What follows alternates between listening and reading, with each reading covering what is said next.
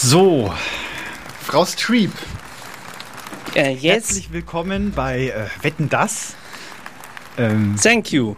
äh, danke, Dankeschön.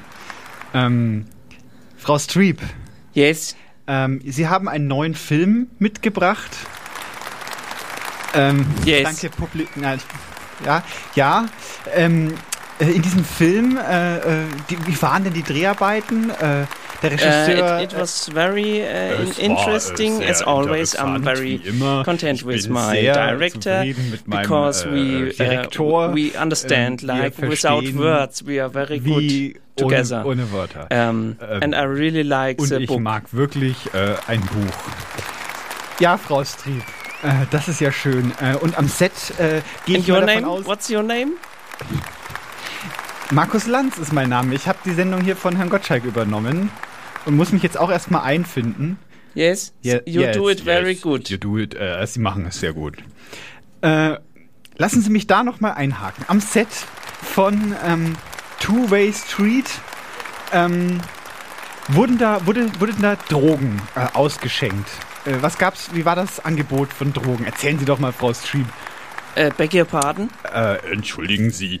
Ähm, Im Drogen, Drogen, nicht wahr? Stoff, Heroin, äh, Kokain, LSD. You mean you mean drugs You like mean like drugs, hard äh, hard sowie, äh, hard, hart, drugs hart, hart, äh, hard drugs hart, ha, ha, äh, Haardrogerie.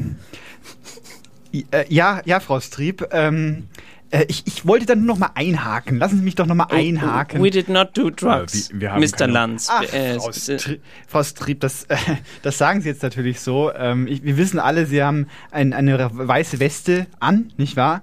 Steht Ihnen sehr gut. Äh, aber lassen Sie mich da nochmal äh, nachfragen. Also war es dann weißes Pulver oder hatten Sie diesen berühmten Brown Sugar, wie man da sagt? uh, I'm I'm not Äh, willing to talk nicht, about uh, gewillt, something like this Ähm, because uh, we we are wir sind very clean sehr, uh, video production firma. Videoproduktionsverleih. Firma. Ja gut, Frau Strieb. Und Sex. Am, am, am, am Set von Two-Way Street. Ich meine, es ging ja auch um, es geht ja auch um eine ältere Frau, die nochmal zu sich selbst findet, nicht wahr? Äh, Im Yes, Film, Two-Way Street, ja. äh, Im Film selber wird ja wenig äh, gebumst. Aber äh, am Set, da äh, ging es doch bestimmt hoch zur Sache. Erzählen Sie doch mal. Der äh, Anthony äh, äh, James war ja am Set. Äh, und der ist ja bekannt dafür, dass er gerne mal, äh, gerne mal äh, seinen Charme spielen lässt, Frau äh, Strieb.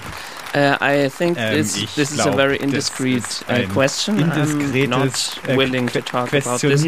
Maybe Ich möchte nicht drüber uh, we we äh, can maybe, wir uh, können I've, I've uh, here a little USB äh, stick, FF USB and if you want to Daten, put it in äh, this Stock. device, hinein we in can listen to a little radio ähm, show Gerät. that we made at Ähm, the wir machen set, and you can get a little. Uh, Ähm, Sie können uh, ein bisschen MM. You can you can see how it works when the magic happens. Ja, da kannst du sehen, was passiert, wenn die Magie geschieht. Ach, Frau Strieb, Schweigen auf! Eisenbad und Meisendraht. Mit Professor Dr. Hartmut Eisenbart und Magdalena Meisendraht. Das Magazin für Eigenart. Nochmal. Eisenbart und Meisendraht. Das Magazin für Eigenart. Coole Literatur, nice interpretiert.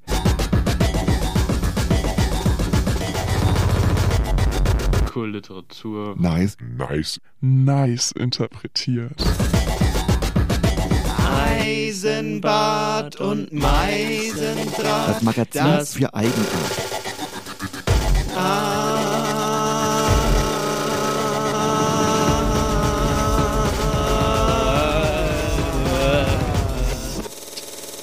Vielleicht wird's gut. Oh, war das anstrengend, Herr Eisenbart. wunderschönen guten Mo Nachmittag geschafft, die Sendung. Äh, Ich bin rechtzeitig. Radio Z. Äh, So, jetzt aber Sie hier auch hören Radio Z auf 95,8. Es ist 16 Uhr gerade So. durch. Jetzt aber habe ich mir aber auch wirklich mal, habe ich mir auch wirklich mal ein bisschen Ruhepause Ja, verdient. nehmen hier. Sie sich einen Tee Ja. aus. Sie können den. Teebeutel mal rausnehmen, sonst wird er dann bitter. Und das wollen wir ja nicht, dass Sie noch einschlafen oder äh, bitter werden. Keine Sorge, Herr Eisenbart, nach dem Wochenende, da werde ich keine Schlafhilfe mehr brauchen. Nee, Lassen Sie mich abtropfen hier. Was haben Sie denn gemacht? Herr Eisenbart. Waren Sie wieder, waren Sie wieder im Hochseilgarten? Wieso? Sind mit der Slackline über die Fangen wir vielleicht mal so an, mit einem literarischen Einstieg. Ja, das ist schön. Der Himmel hatte die Farbe eines Fernsehers, den man auf einen toten Kanal geschaltet hatte. Es war Naja. ein literarischer Einstieg. Haben Sie das Buch erkannt?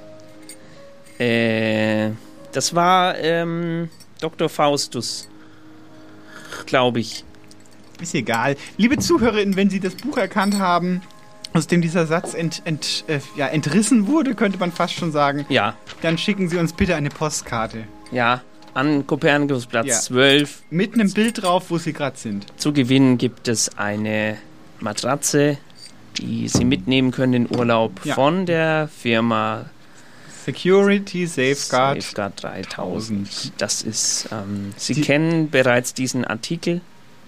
Bisher hat sich niemand dafür interessiert, aber vielleicht ist heute der Tag gekommen. Sie hören Eisenbart und Meisendraht, das Magazin für äh, und mit Eigenart äh, auf Radio Z. Mein Name ist Professor Dr. Hartmut Eisenbart und neben mir sitzt meine geschätzte Kollegin Magdalena. Meis. Genau, richtig. So, Magdalena. Ähm, ja, Sie haben mich jetzt nicht drauf angesprochen. Ich war, ich weiß nicht, was Sie machen. Sie sitzen dann ja den ganzen Tag, wahrscheinlich die Woche über, äh, auf Ihrem Sessel und paffen und was weiß ich. Aber andere Leute packen eben an, wenn die Not am größten ist. Und äh, ich habe mich. Was, was schrauben Sie denn da? ich schraube hier gerade einen Sandsack auseinander. Okay. den ich mitgebracht habe aus NRW. Und der ist ein bisschen störrisch. Geschmacklos, Frau Meisendraht. So, wieso, wieso geschmacklos? Den armen Menschen die Sandsäcke wegnehmen, Ja, das die es gerade am nötigsten benötigen, Okay, brauchen. Na gut, also lassen wir das Thema. Es soll ja heute auch ums Fernsehen gehen, nicht wahr? Das Fernsehen, nicht wahr? Der, die Röhre, die Ja. braunsche Röhre Ist ja auch schon wieder äh, äh, Schnee von gestern. Alter Hut. Ist eigentlich... Gibt's heute nicht mehr. Flachbildschirm gibt's jetzt. Ja, aber diese Röhre äh, hat quasi den Grundstein gelegt, für was wir heute für, für eine Medienlandschaft vorfinden. Ja, Äh, audiovisuelle Kommunikation ist das Thema. ja. nicht wahr? Aber auch äh, äh, Kochen, Kochen auch. Äh, Fernsehen Reden, auch. äh, ähm, äh, äh, äh, äh, Streaming. Streaming, linear, nicht linear, das ganze Programm, eben eben das Programm, Das- nicht wahr? Ja, gut. Und ich habe Ihnen vergessen, vorab meine Fragen zu stellen. Ja. Äh, ich hab, ich, normalerweise haben wir uns ausgemacht, wir schicken uns die Fragen vorher zu. Das war nicht schlecht die letzten Male. Aber jetzt, müssen wir eben, jetzt äh, müssen müssen, wir Sie eben äh, spontan sein. muss ich mit meinem äh, kollektiven Wissen, Entschuldigung, ein bisschen äh, aufstoßen müssen. Äh, wir fangen gleich an mit einem Text. Es geht um Schwarz-Weiß Fernsehen von Harald Kappel, der hat sich damit beschäftigt. Bitteschön. Inmitten der Arbeit der Nacht bade ich im schwarzen Gold. Die rauchigen Schlote werfen Ungemach auf Unterwäsche und Laken. Dunkle Schwerkraft durchdringt unsere private Stille. Das Dich und mich. Käfer fallen im Novemberdunst in die Kälte des nebligen Wassers. Das letzte Grubenpferd lahmt auf dem Heimweg. Die Augen gewöhnen sich an seine Langeweile. Mein Fernseher schreit. In den meisten Ohren wächst wildes Grün. Ich will es nicht hören. Verdammter Mond. Halbfertige Novembernacht. In den Kanälen rauschen Worte. Erwartet und blöd. Ein dünner Draht verbindet die Unterwelt mit der katholischen Messe. Im eigenen Binnenmeer sprechen Fische. Unerwartet. Der Neubau der Sprache hält die seltsame Befindlichkeit auf. Und ich sehe in der Arbeit der Nacht ungestrichene Sinnlosigkeit. Nur, wer hilft dem Grubenpferd auf dem Heimweg zu sich selbst? Du, ich, nicht. So, also ein, äh, ja, ein guter Einstieg, würde ich sagen. Das Thema Fernsehen, nicht wahr? Die Weite gucken, nicht Ja. wahr? Äh, ungeahnte Bildwelten Ja. können da entstehen auf einer, auf dieser sogenannten Flimmerkiste, nicht wahr? Es geht ja um das Konstrukt Fernsehen. Was ist denn Fernsehen, Herr Eisenbart? Ja, Fernsehen, da, da habe ich mich natürlich darauf vorbereitet, was das ist. Ja. Sie wissen schon ihr, Ihren Das Scheiß. ist, früher gab es gar nichts. Dann äh, wurden Bücher geschrieben, wo man sich, wo man reingeguckt hat. Das war Nahsehen. Da hat man dann äh, die, also die Brille hat man, also zwischen Buch und Auge war, war die Brille. Das war äh, das und dieses, da hat man die Geschichten sich angeguckt. Das Mhm. war Nahsehen. Ja. Irgendwann ist Nasen. die Brille von den Augen weg äh, gewandert und ist zu einer Scheibe geworden, wo dahinter Photonen auf Glas appliziert wurden von Braun. Der, der hat das sich einfallen lassen. Und da waren aber die gleichen Geschichten drin. Winnetou, ähm, der, der Dings, der, Apache 3000. der blaue Bock, der war da drin. Ach so. Apache, was? Apache? Apache 3000. Genau, richtig. Und äh, auch der Robocop war auch darin. Alle in Und dieser genau, Kiste. alles in der Kiste drin. Aber auch so etwas, so jemand wie, äh, weiß ich nicht, ähm, Maybrit Illner sitzt auch in dieser Kiste Ja. manchmal drin. Die ist auch in den Photonen drin. Ja.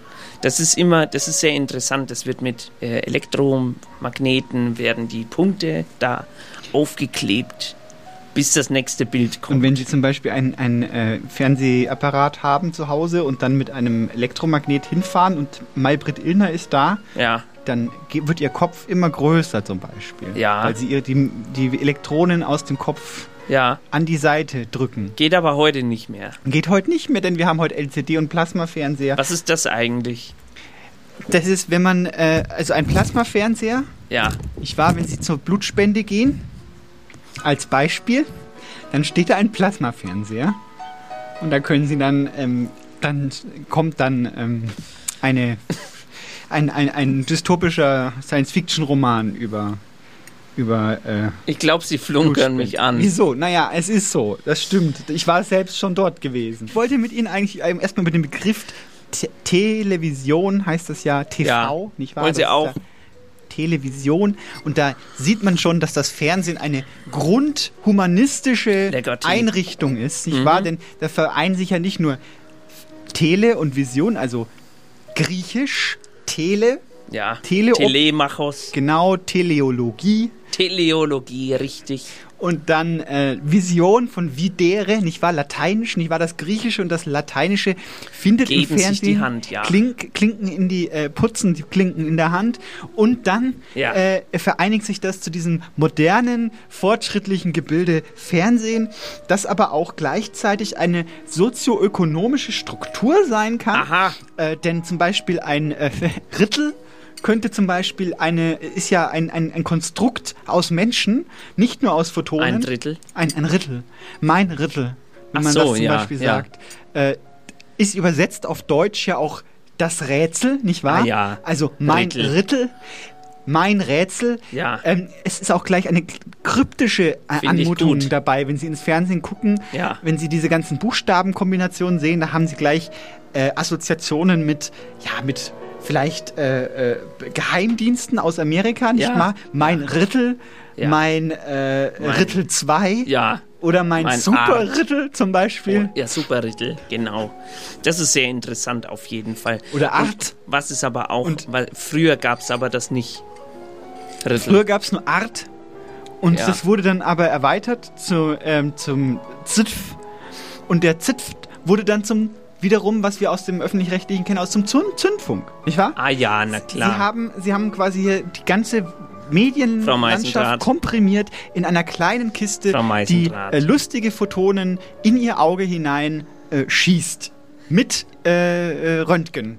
Ähm. So ist das Fernsehen entstanden. Ähm, Willy Brandt damals, hat einen Knopf gedrückt und dann kam die Farbe. Das war 1970 oder 60. Ähm, kam auf einmal ein Knopf, wo Willy Brandt draufgedrückt hat. Und Millisekunden bevor er draufgedrückt hat, wurde das Fernsehen farbig. Ja. Äh, auf irgendeiner Ausstellung. Ah ja.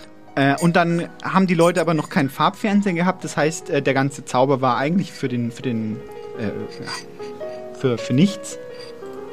Wissen Sie, äh, wenn Sie immer so ausholen, so Mhm. weit, Ja. Habe ich das Gefühl, dass die Leute nicht mitkommen. Deswegen würde ich gern einen Text hören von Theobald Fuchs. Der hat uns nochmal die Geschichte des Fernsehens äh, zusammengeschrieben, zusammengefasst, damit wir das nicht müssen und damit unsere lieben ZuhörerInnen sich auch nicht so auf ihr äh, Gesabbel konzentrieren müssen. Hier kommt ein Text von Dr. Dr. Dr. Fuchs. Der Mann, der uns den Fernseher installierte, tauchte an einem Donnerstagabend im Juni 1974 auf. Ohne Voranmeldung stand er in der Uniform des Fernsehministeriums vor der Tür. Wir wussten, dass Widerstand zwecklos war. Er ging, ohne Zeit mit Ritualen der Höflichkeit zu vergeuden, direkt ins Wohnzimmer und sagte, dass das Tischchen, auf dem meine Mutter vier oder fünf Steingutschüsseln mit Kakteen errichtet hatte, perfekt geeignet sei. Er stellte die Schüsseln auf den Boden und baute das Gerät auf. Kraft seines Amtes ernannte er meine Oma zur Zuständigen für den Fernseher. Sie hatte das alleinige Recht, ihn ein- und auszuschalten und das Programm zu wählen. Es gab das erste Programm, das zweite, das allerdings nur schlecht zu empfangen war, und das dritte, das ab 16 Uhr Bildungssendungen ausstrahlte.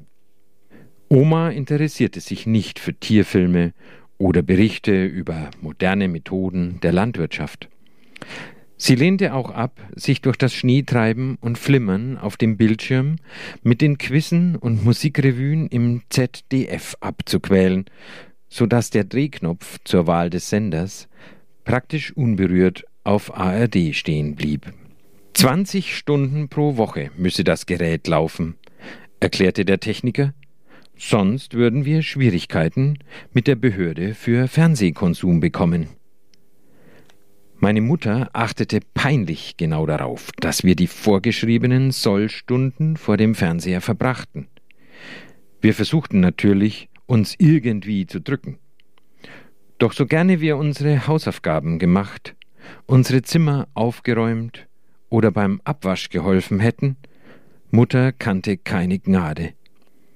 Da half uns kein Bitten und Betteln. Unerbittlich wurde die Mattscheibe Punkt 4 Uhr eingeschalten. Wir mussten Heidi, Vicky und die starken Männer und Bugs Bunny ansehen, bis uns schlecht wurde. Dick und doof und die Schlümpfe waren noch halbwegs zu ertragen. Aber als später auch noch endlose Folgen von Louis Define, Bud Spencer und unsere kleine Farm das Pensum erweiterten, wurde es oft zur Qual, bis zehn Uhr abends in die Röhre zu gucken. Oma erwies sich als die tapferste. Sie hatte Krieg und Wiederaufbau durchgestanden und währenddessen drei Kinder großgezogen. Da würde sie wohl nicht an dieser Aufgabe scheitern. Mit eisernem Willen verfolgte sie Derrick und den Alten, die Quizshows mit Rudi Carell, Wim Tölke und Hans Rosenthal, Klimbim mit Ingrid Steger und die großen Shows mit Harald Junke und dem James Last Orchester. Wir bewunderten Oma für ihre Willensstärke und Ausdauer. Typisch Kriegsgeneration. Sie hielt einfach alles aus. Bis ihr die Augen zu und die Stricknadeln aus der Hand fielen. Sie erwachte zur Nationalhymne um Mitternacht. Danach gab das Gerät nur noch Rauschen von sich. Ein weiterer, erfolgreicher Tag vor dem Fernseher war absolviert. Oma legte die Stricknadeln für den nächsten harten Fernsehtag griffbereit auf die Ablage unter dem Fernsehtisch, erhob sich mühsam aus dem Fernsehsessel und ging ins Bett. Am Morgen klagte sie regelmäßig, dass sie nicht schlafen gekonnt habe und schon um fünf Uhr wach gewesen sei. Da waren dann noch endlose sieben Stunden bis zum Mittagessen zu überbrücken und zwei weitere, bis sie ihren Posten vor der Glotze wieder besetzen konnte. Als um 1980 herum alle Haushalte gesetzlich verpflichtet wurden, für störungsfreien Empfang aller Kanäle zu sorgen, und mein Vater einen 15 Meter Masten auf dem Berg hinter dem Haus errichtete, erweiterte sich das Pflichtprogramm noch einmal gewaltig. Doch Oma wuchs mit der Aufgabe über sich selbst hinaus. Mutter achtete sehr darauf, dass wir die Regeln einhielten, weil sie wusste, welchen Ärger es der Familie bereiten würde, wenn wir bei den Behörden als Fernsehverweigerer gegolten hätten. Gerade mein Vater durfte sich als Beamter unter keinen Umständen gegen die Fernsehpflicht aussprechen, und wir Kinder wären von der Schule geflogen, wenn wir nicht die montäglichen Abfragen zum Inhalt des Programms der vergangenen Woche bestanden hätten. Erst viele Jahre später wurde mir aber auch bewusst, dass meine Mutter eine Rebellin war. Eine, die sich dem Druck der staatlichen Vorschriften nicht einfach so beugte. Sie war es, die jeden Abend bald nach den Nachrichten ausrief, dass sie diesen Schwachsinn nicht mehr ertragen können und sich in die Küche setzen würde, um ein Buch zu lesen. Heute bin ich stolz auf meine Mutter, damals allerdings schämte ich mich für sie, weil sie sich Didi Hallervorden, der Schwarzwaldklinik, der Lindenstraße, dem großen Preis und Wetten das hartnäckig verweigerte. Was nur die Nachbarn über uns gedacht hätten, wenn es sich im Dorf herumgesprochen hätte, dass unsere Mutter nicht gern fernsah, dass bei uns täglich das Gesetz gebrochen wurde, als lebten wir wie die Todfeinde im Ostblock, die das Fernsehen aus ideologischen Gründen ablehnten und erst gar keine Geräte produzierten. Nicht nur gesellschaftlich wären wir mit Sicherheit erledigt gewesen, auch die Justiz ging damals gegen Verweigerer mit voller Härte ins Gericht. Doch dann, im Jahr 1998, bekamen wir den Brief von der Regierung, dass wir den Fernseher jetzt ausschalten durften, wann immer wir wollten. Die Fernsehpflicht war abgeschafft. Wir waren frei. Noch heute erinnere ich mich an diesen Tag als einen der schönsten in meinem Leben. Ich glaube, ich habe meine Mutter nie glücklicher gesehen als damals, als wir alle zusammen das Fernsehgerät zur Schlucht am Ende des Tals schleppten und in die finstere Felsspalte hinabwarfen. Zwei Wochen später erreichten die Bautrupps mit dem Glasfaserkabel das Dorf, und ein Kommissar ging von Tür zu Tür, um jeder Familie unmissverständlich klarzumachen, wie lange wir alle täglich im Internet zu surfen hatten. Ja, eine kleine andere Kulturgeschichte des Fernsehens im, äh, sagen wir mal, in der alten Bundesrepublik, nicht Ja. wahr? Im äh, äh, äh, Kohldeutschland, Ja, im äh, Mauerdeutschland. ja, Ging es ja auch darum, um Kindheit ging's, nicht wahr? Um Kindheit und das Fernsehen. ging's auch. Ähm, ich habe eine interessante äh, These von einem Soziologen. Kennen Sie zufällig Neil Postman? Nee, sagt mir nix. Und der hat sich auch Gedanken gemacht, wie das ist mit Kindheit. Ja, löblich. er postuliert, das Gebilde Kindheit, nicht wahr? Also die Kindheit eines Ja. Menschen ist ein vergleichsweise junges Konstrukt, Ja. nicht wahr? Wann wurde die Kindheit erfunden? Von wem? Herr Eisenbart? Von Werner von Braun. Von Gutenberg wurde die Kindheit Ach so. erfunden. Weil nämlich ähm, früher in der Antike, nicht wahr? Also Herodot als Ja. Beispiel hat seine Kinder noch als kleine Menschen aufgezogen. Da gab es noch keine Kinder. Ja. Da gab es kleine Erwachsene, die Ja. man halt, die wachsen. Äh, Und seitdem der Buchdruck und damit die Verbreitung der Schrift und des Schreibens äh, Verbreitung fund, fund, hat sich eine Kindheit entwickelt, in der Kinder quasi auf das Geheimwissen der Eltern sozusagen Ja. schauen Ja. und quasi die Schriftzeichen noch nicht entziffern können, wenn sie noch nicht lesen gelernt haben, nicht wahr Literatur. Das ist eine verborgene Welt für diese Kinder. Mhm. Und das ist quasi der Zauber der Kindheit, wenn man auf die Eltern guckt und sieht, die können zum Beispiel, weiß nicht, rote Rosen lesen. Ja. Könnte jetzt ein Name von dem Buch sein. Und dieses Konstrukt der Kindheit, deswegen heißt das Buch auch äh, Das Verschwinden der Kindheit, Ja. äh, wird quasi durch das audiovisuelle Medium Fernsehen, das quasi das neue Leitmedium ist, Ja. quasi äh, zerstört oder entrissen, Abgelöst vielleicht. abgelöst, weil dieses Geheimwissen wenn Sie jetzt zum Beispiel eine Bildungssendung mit Harald Lesch den Kindern vorsetzen, dann können die Ihnen später erklären, wie die Planetenlaufbahnen sind. Ja. Und äh, Also verstehe ich das richtig? Die, die Kindheit entsteht eigentlich erst dadurch, dass man sich seiner eigenen äh, Unerwachsenheit bewusst wird. Ja, und äh, dass man was nicht kann, weil man eben noch nicht so weit ist. Und das Fernsehen macht das alles kaputt, weil man jetzt alles weiß. Ach Von so. Anfang an schon. Man ist wieder ein kleiner Erwachsener. Ach so. Mhm. So habe ich Wie das bei Herodot. verstanden. Wie bei Herodot. Ah ja. Und da schließt sich der Kreis und deswegen ist das Fernsehen, äh, ja, das äh, ist das Fernsehen. Mhm. Fand ich eine interessante These, dass die Kindheit sozusagen verschwindet durchs Fernsehen, weil ich dachte immer erst, so Kindersendungen Ja. sind ja ein Ausdruck der, der Kindheit und es wird ja auch oft von anderen Menschen behauptet, gerade die Medienlandschaft, Herr Ja. Eisenbart, infantilisiert uns wieder zurück, weil wir immer mit so Bubo-Dada-Sprache da sprechen. Wenn sich zum Beispiel im, äh, in Love Island zwei TeilnehmerInnen äh, zum Beispiel Bananen äh, an die Backe klatschen. Das sagt man, das ist ja infantil. Gibt's das? Das gibt's. Bis, bis sie äh, tot, äh, nicht tot, äh, äh, schwarz vor Augen umfallen.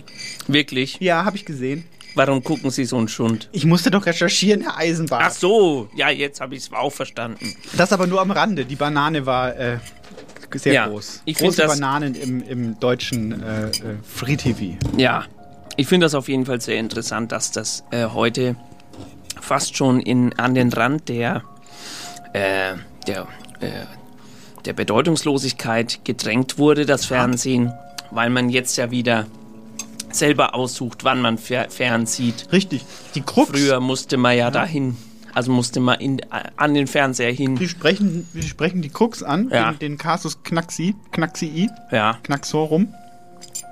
Denn das Fernsehen ist ja ein lineares Medium. Sie können ja, ja. den Kanal nicht beeinflussen, Mhm. außer Sie rufen an. Sie können auch Teletext lesen. Richtig? Richtig, Herr Eisenbart, Teletext natürlich auch für uns als Literaten sehr interessant. Teletext wie Internet, aber äh, nicht so viele Bilder. Ja. Ähm, ich war jetzt stehen geblieben. Ein lineares Medium und in unserer Zeit ist es nicht mehr äh, en vogue, sich äh, berieseln zu lassen. Man will Ja. selber auswählen, welche von den äh, 24 Staffeln Star Trek Ja. man äh, jetzt angucken möchte, Ja. zum Beispiel. Es ist ja auch nicht schlecht. Weil früher, wenn man krank war zum Beispiel Ja, oder in Urlaub, ja. konnte man die Sendung nicht gucken. Ja doch, da hatte man ja Zeit. Wenn man krank ist, hat man Zeit, Sendungen Im zu gucken. Krankenhaus aber.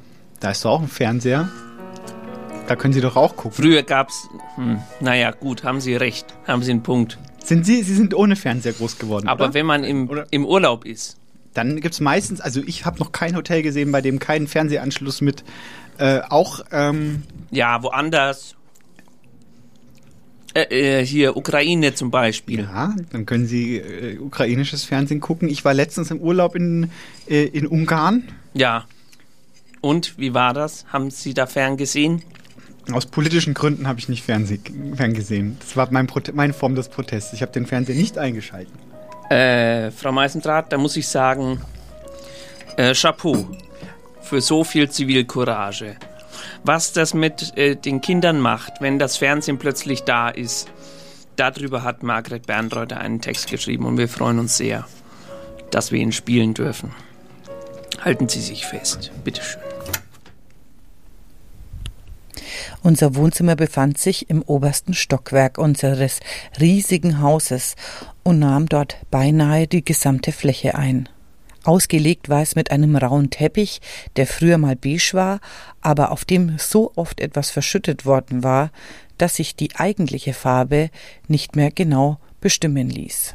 Wir hatten eine Ledergarnitur, bei dem man die Sitzkissen abnehmen konnte, um dann auf den Lehnen sitzend Pferd zu spielen. Auf der anderen Seite des Wohnzimmers stand ein Flügel, ein Klavier aus hellem braunen Holz.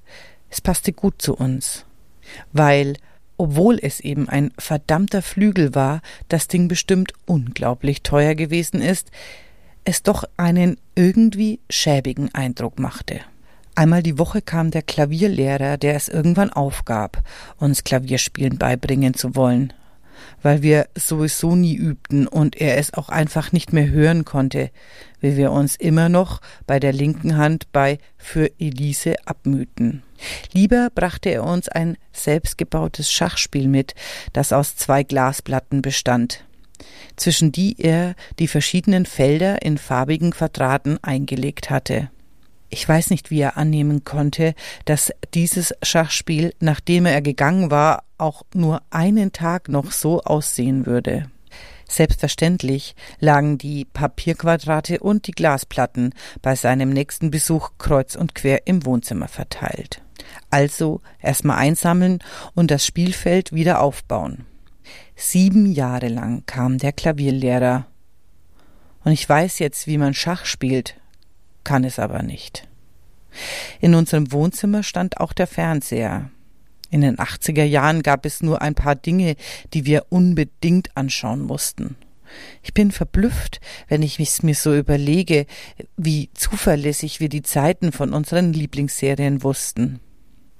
Colt Sievers lief immer um 17.30 Uhr im ZDF mit Werbeunterbrechung, die gerne gesehen wurden, weil ja zwischendrin die lustigen Meinzelmännchen herumsprangen.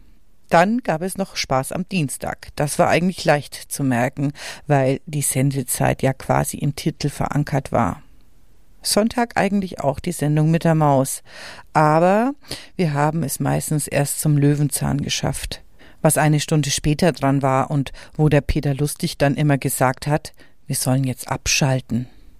Machten wir auch, weil kam dann ja auch nichts. Fernsehgarten oder langweilige Reisedokumentationen. Ich erzähle meinen Kindern immer, was das für eine Sache war mit dem Fernsehen und dass es genau den einen Möglichkeitsraum gab, zur richtigen Zeit am Gerät zu sitzen oder die Chance war vorbei. Die Sendungen bauten aus diesem Grund auch nicht wirklich aufeinander auf. Es gab also selten, außer vielleicht bei der Schwarzwaldklinik, einen Cliffhanger. Aber dann kam das Satellitenfernsehen und das veränderte einfach alles. So viele Sender, so viel Auswahl. Wir bekamen erst spät einen Anschluss und da gab es dann RTL und Tele 5 und MTV, wo wirklich noch Musik lief. Die Fernbedienung war nach ein paar Wochen schon kaputt oder einfach weg. Vielleicht hat unsere Mutter auch versucht, unserem Konsum durch Verstecken etwas Einhalt zu gebieten. Man konnte also nur noch direkt am Receiver umschalten. Meine Geschwister und ich lagen abwechselnd auf dem alten, rauen, dreckigen Teppich und haben mit dem großen C umgeschaltet. 26 Programme in die eine Richtung und dann, wenn dann nichts mehr kam, alles rückwärts. Bis man auf etwas stieß, was man anschauen konnte. Wir hatten so gut wie nie eine Fernsehzeitung, manchmal zu Weihnachten, um zu gucken, wann drei Haselnüsse für Aschenbrödel lief. Es herrschte nur noch Willkür vor diesem Gerät. Die festen Zeiten, die man vor dem Fernseher verbrachte, komplett aufgelöst. Auf dem Flügel sammelte sich der Staub. Der Klavierlehrer kam eines Nachmittags nochmal, um uns zu besuchen. Wir lagen auf dem Teppich und im Fernsehen lief gerade Danger Mouse. Traurig stand er in der Tür, dann streichelte er sanft mit seinem Finger ein Muster in den Staub auf dem Flügel und verließ grußlos den Raum. Also ich habe ich hab ja auch äh, jemanden im Eisenbad im, äh, im Haus, da ist ein kleines Kind, das immer auf einem Klavier spielt und dann immer die, die, die, die, die, die, die, die, die. Und das geht jeden Morgen Geht so, jeden jeden Morgen Morgen. Ich so, wünschte, dem würde mal jemand entfernen. Ha, ah, wir sind Ah, ja, schon auf. Ja, äh, gut. Äh, Äh, der Fernseher als äh, Ersatz für Drogen. Zum Beispiel für Drogen für oder für andere Hobbys. Äh, das Lesen im Fernseher, im Fernsehprogramm ist ja möglich, dank moderner Teletechnik Ja. ist es ja möglich, dass Sie drei Zahlen in Ihren äh, Receiver eintipseln. Ich weiß schon, worauf Sie hinaus wollen. Teletext. Also ich wollte, hier, ich wollte Sie fragen, ob Teletext auch Literatur sein kann. äh, ja, naja, so wie es ist halt, äh, es, es sind, es sind halt Sachtexte meistens. Aber es steht doch gibt auch manchmal so dran wie sowas dran wie Hallo Freunde, ich bin hier im äh, Gerät gefangen, bitte holt mich raus. Ja, oder Erotika gibt's Stimmt, auch. Erotika. Kann man auch lesen. Äh, ich lese mal kurz vor. Man macht ja den Teletext dann an und bekommt eine Vielfalt von Themen vorgeschlagen. Sport, Erotik, auch Sex gibt's auch im Teletext. Und hier zum Beispiel How I Met Your Mother, äh, Big Bang, äh, zwei Schwedinnen in der Sauna unter 632. Das ist äh, dann hier Babys, nur mit Mützchen, was Bongo alles über dich weiß. 5, 6, 8, Entschuldigung, jetzt äh, Reise ist jetzt auch interessant. Auf 800 können Sie äh, Reiseinformationen sammeln. Ist vielleicht für Sie zu Hause auch interessant. Dann hier, äh, wen würden Sie wählen? Äh, Kann man auch reinschreiben in den Teletext. Und dann? Also, ich weiß auch nicht. Wie in den Teletext reintippen. Ja. Geht es? Söder zum Beispiel. Aber jetzt ist, glaube ich, der Kuchen aus dem Hals draußen. Hier, heiße Träume für kleine Preise. Das sollte dir der Spaß wert sein. Direkt Kontakt zu Frauen von jung bis reif. Also alles das ist Teletext. das ist Ähm, eine, eine, quasi ein Paralleluniversum ja, äh, aus Literatur. das ist Literatur. Das- selbstverständlich ist das Literatur. Es muss ja auch Menschen geben, die das da reintippen. Ja, richtig, richtig. AutorInnen Das wahrscheinlich. sind wahrscheinlich eher TexterInnen. Ja. Der Unterschied ist äh, nur marginal. Das sind Menschen, die davon leben können, nämlich. Ach so. Ja, Das, im Gegensatz zu. AutorInnen. ja, die können. Ach Ich so. wollte Sie fragen, Sie können auch mal schnell vielleicht einen Text Na machen. gut, dann machen wir schnell einen Text. Machen Sie mal einen Text und dann reden wir über Literatur und Fernsehen Ja, weiter. Wir halt haben jetzt den. Teletext. Na gut, ein Text von Harald Kappel. Irgendwo am Meer, wo es warm ist. Bewegungen der Körper. Lampe aus, Lampe an. Zwei Farben begegnen sich, blaue Tablette im Magen, flau, weiße im Glas. Zusammengefügtes Warten auf nassem Laken, im Zimmer, ein stummer Fernseher. Die Wände voller geheimer Gedanken, draußen die Volksmenge, tobt. Ein strömendes Grau in Erwartung des Augenblicks, im Zimmer, Schneefall in der Wüste. Draußen lärmende Mehrheiten, Bewegungen des Hauptstroms. Im Zimmer ein stummer Schrei. Ich wollte Sie fragen, äh, Ja. schadet äh, das Fernsehen der Literatur? Ist das ein, ist das ein F dagegen? Also ist quasi Fernsehen Konkurrenz zur Literatur oder ist gerade das Gegenteil der Fall und das Fernsehen mit beispielsweise Literaturverfilmungen oder auch, äh, weiß ich nicht, Lesungen, äh, Ja. ist es vielleicht eine Hilfe für die Literatur? Da muss man jetzt ja unterscheiden. Ist das jetzt Fernsehen oder sprechen wir vom Medium Film? Wir sprechen von dem televisuellen Medium Fernsehen, was Mhm. aber auch mit einschließt, dass sich die Gesellschaft austauscht dabei. Ja. Geht nicht nur um reine Kinofilme, Ja. wo sie reingehen, einmal in den Sessel hinein und dann äh, wieder raus. Weil diese Frage nämlich, genau diese Frage, hilft das Fernsehen der Literatur, Ja. wurde als äh, Wettbewerb ausgegeben von der Deutsche Akademie für Sprache und Dichtung. Ja, Kennen Sie? Kenne ich. haben, ein, haben Essays schreiben lassen und dort haben die AutorInnen schon, schon äh, sehr, sag ich mal, dröge, ausformuliert, sehr schlecht, sehr schlecht Ja. geschrieben, dass das Fernsehen äh, schlecht ist und Literatur gut. Also es wurde quasi so eine Gegenposition aufgemacht. Ja. Und nun würde ich argumentieren, dass man ja vielmehr das Fernsehen als eine mögliche, als eine Transformation des Stoffes sehen sollte und Ja. dass vielleicht auch Fernsehliteratur sein kann. Das würde ich Ihnen jetzt aus dem Ofen frisch anbieten, diese These, und fragen, kann das Fernsehen Literatur sein, selber? Das kann das bestimmt sein, aber ich sag mal, Es gibt ja auch getanzte Literatur zum Beispiel.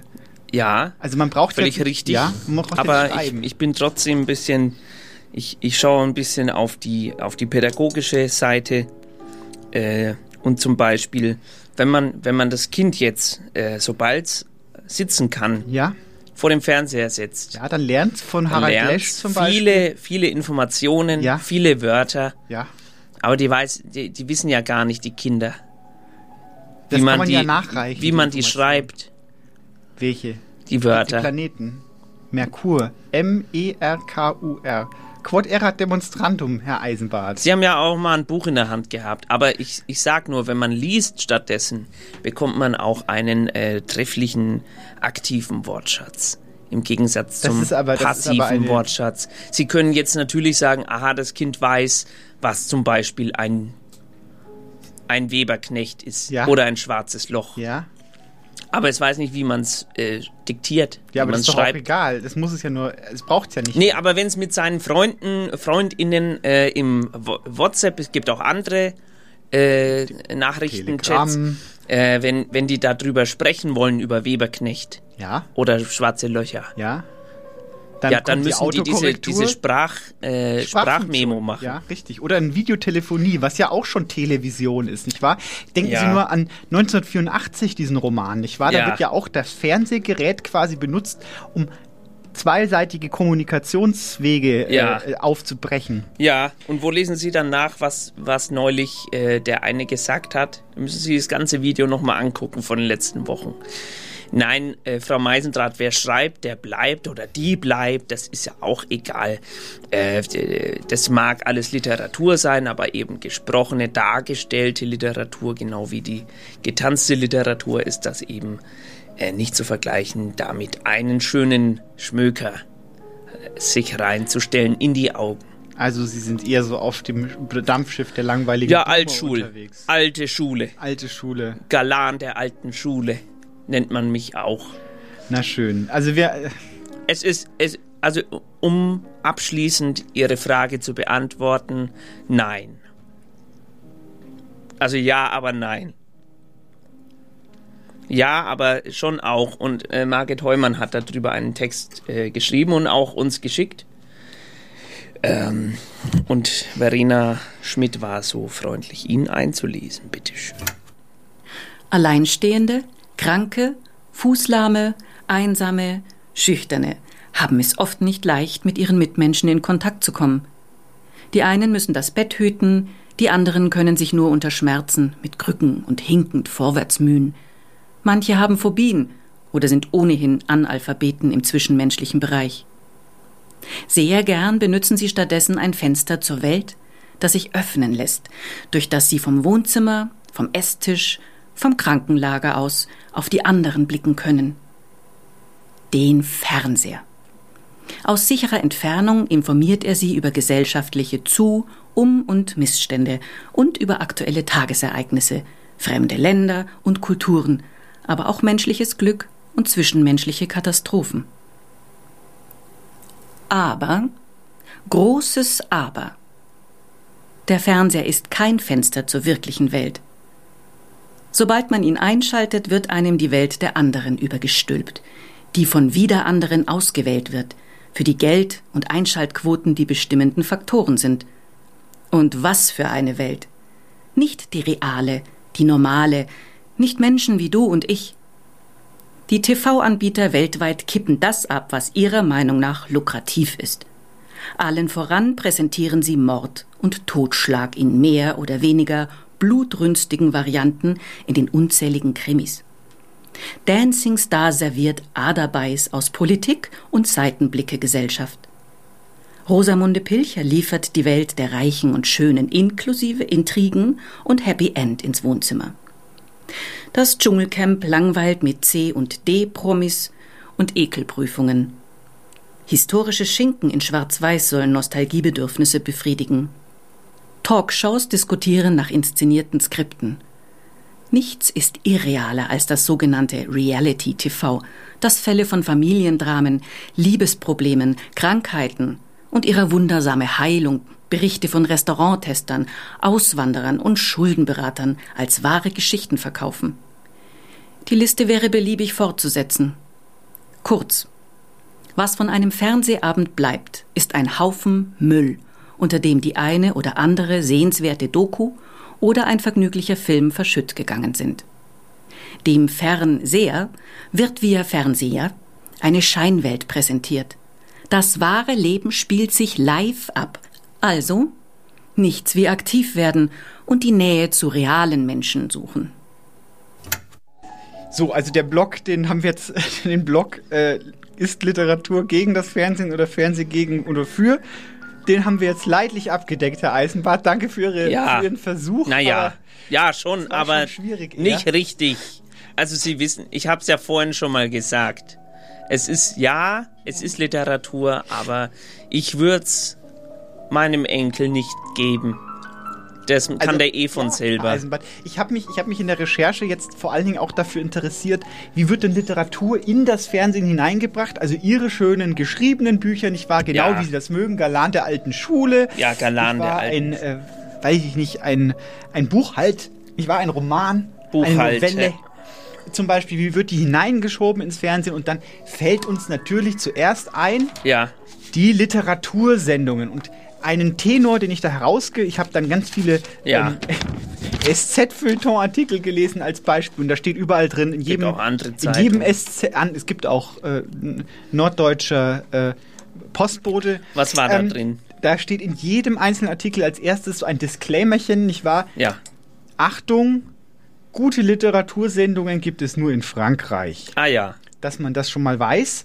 Aber wenn man dann hinter diesen Disclaimer klickt, dann äh, kriegt man erstmal äh, Plätzchen serviert und dann, Ja. äh, dann äh, kommen die interessanten Fragen. Ich weiß, es gibt ja diese eine schillernde Person, die letztens auch von uns gegangen ist, nämlich Marcel Reich Ranitzky, ja nicht wahr? Dieser, letztens ist gut, das ist dieser bestimmt schon Papst, zwei Jahre her dieser jetzt. Papst, nicht wahr? Also es gibt Ja. Päpste in dem, im Literaturbusiness, Ja. Leute, zu denen man aufblickt, Leute, die quasi mit einer Fackel ein ganzes Literaturgebäude anzünden können, wenn Ja. sie wollen, und abbrennen, Ja. nicht wahr? Und äh, nachdem Marcel Reich-Ranitzky, der ja quasi immer die Literatur im Fernsehen gemacht hat, äh, ist, hat er einen Nachfolger, Ja. der jetzt quasi äh, sich reitend, Ja, äh, paddelnd der Schwabe. der Schwabe. Äh, die, die, die, Rede ist von dem neuen Literaturpapst, nicht wahr? Äh, Habemus äh, im Dings. Äh, Dennis Scheck, kennen Sie den? Kenn Haben Sie ich, den der Schwabe. Vielleicht schon mal ge gekannt. Den habe ich schon. Das ist ja stimmt. Der hat immer, er hat immer diese Sendung lesen heißt die Richtig. Sendung, Lesen. wo er auch Leute einlädt und zum Beispiel auf den Segway reinkommt Richtig. oder mit dem Pferd. Richtig, und da schließt sich die Frage natürlich an. Sie haben jetzt Literatursendungen, die heißen Lesen, nicht Ja. wahr? Da geht es eigentlich um den Akt des Lesens. Ja. Aber was passiert wird, es wird ihnen im Fernsehen etwas serviert, wo dieser Dennis Scheck, nicht wahr, eigentlich auch schon eine stattliche Person, dann äh, auf ja, einer der Kuh ist, reitet ein als sehr Beispiel. vorwitziger Mensch. Der kommt dann auf einer Kuh oder auf einer Ziege Ja, oder äh, hat so ein Hochrad dabei. Ja. Einmal habe ich gesehen, hat er so eine rote Nase an und so Stelzenschuhe. Ja. Hat äh, Luftballons gezwirbelt. Ja. Und dabei redet er dann über einmal hatte, hatte die ganze Sendung moderiert mit einer Torte im Gesicht. Das war, war auch sehr lustig beim, äh, weiß nicht mehr, worum es da ging. Ich glaube, er hat mit Peter Handke geredet dabei. Das war auch sehr interessant. Also es ist schon interessant inhaltlich. Die Frage ist nur, warum muss da immer so ein performativer äh, äh, Zirkus drumherum Ja, genau, warum eigentlich? Also ich meine, bloß weil jetzt äh, auf dem Pferd gesessen wird oder weil äh, Daniel Kehlmann jetzt äh, mit Handeln pumpt. Ja, genau, Im- oberkörperfrei. Die ganze Sendung, das ganze Gespräch. Und dann sein Buch. Dennis Scheck steht immer drüber und hält, die, hält das Gewicht für ihn. Wenn er, wenn er Ja. zum Beispiel sich äh, den Kaffee, äh, wenn er Kaffee trinken möchte. Richtig. Und da fragt man sich doch schon, warum, äh, liebe Fernsehfilm, Film, äh, F- F- Fuzis, warum äh, müssen wir da immer so einen riesen äh, Apparat drum bauen? Ja. und den Check. Er hat ja noch eine andere Sendung, nicht Ja. wahr? Die heißt, glaube ich, auch Lesen.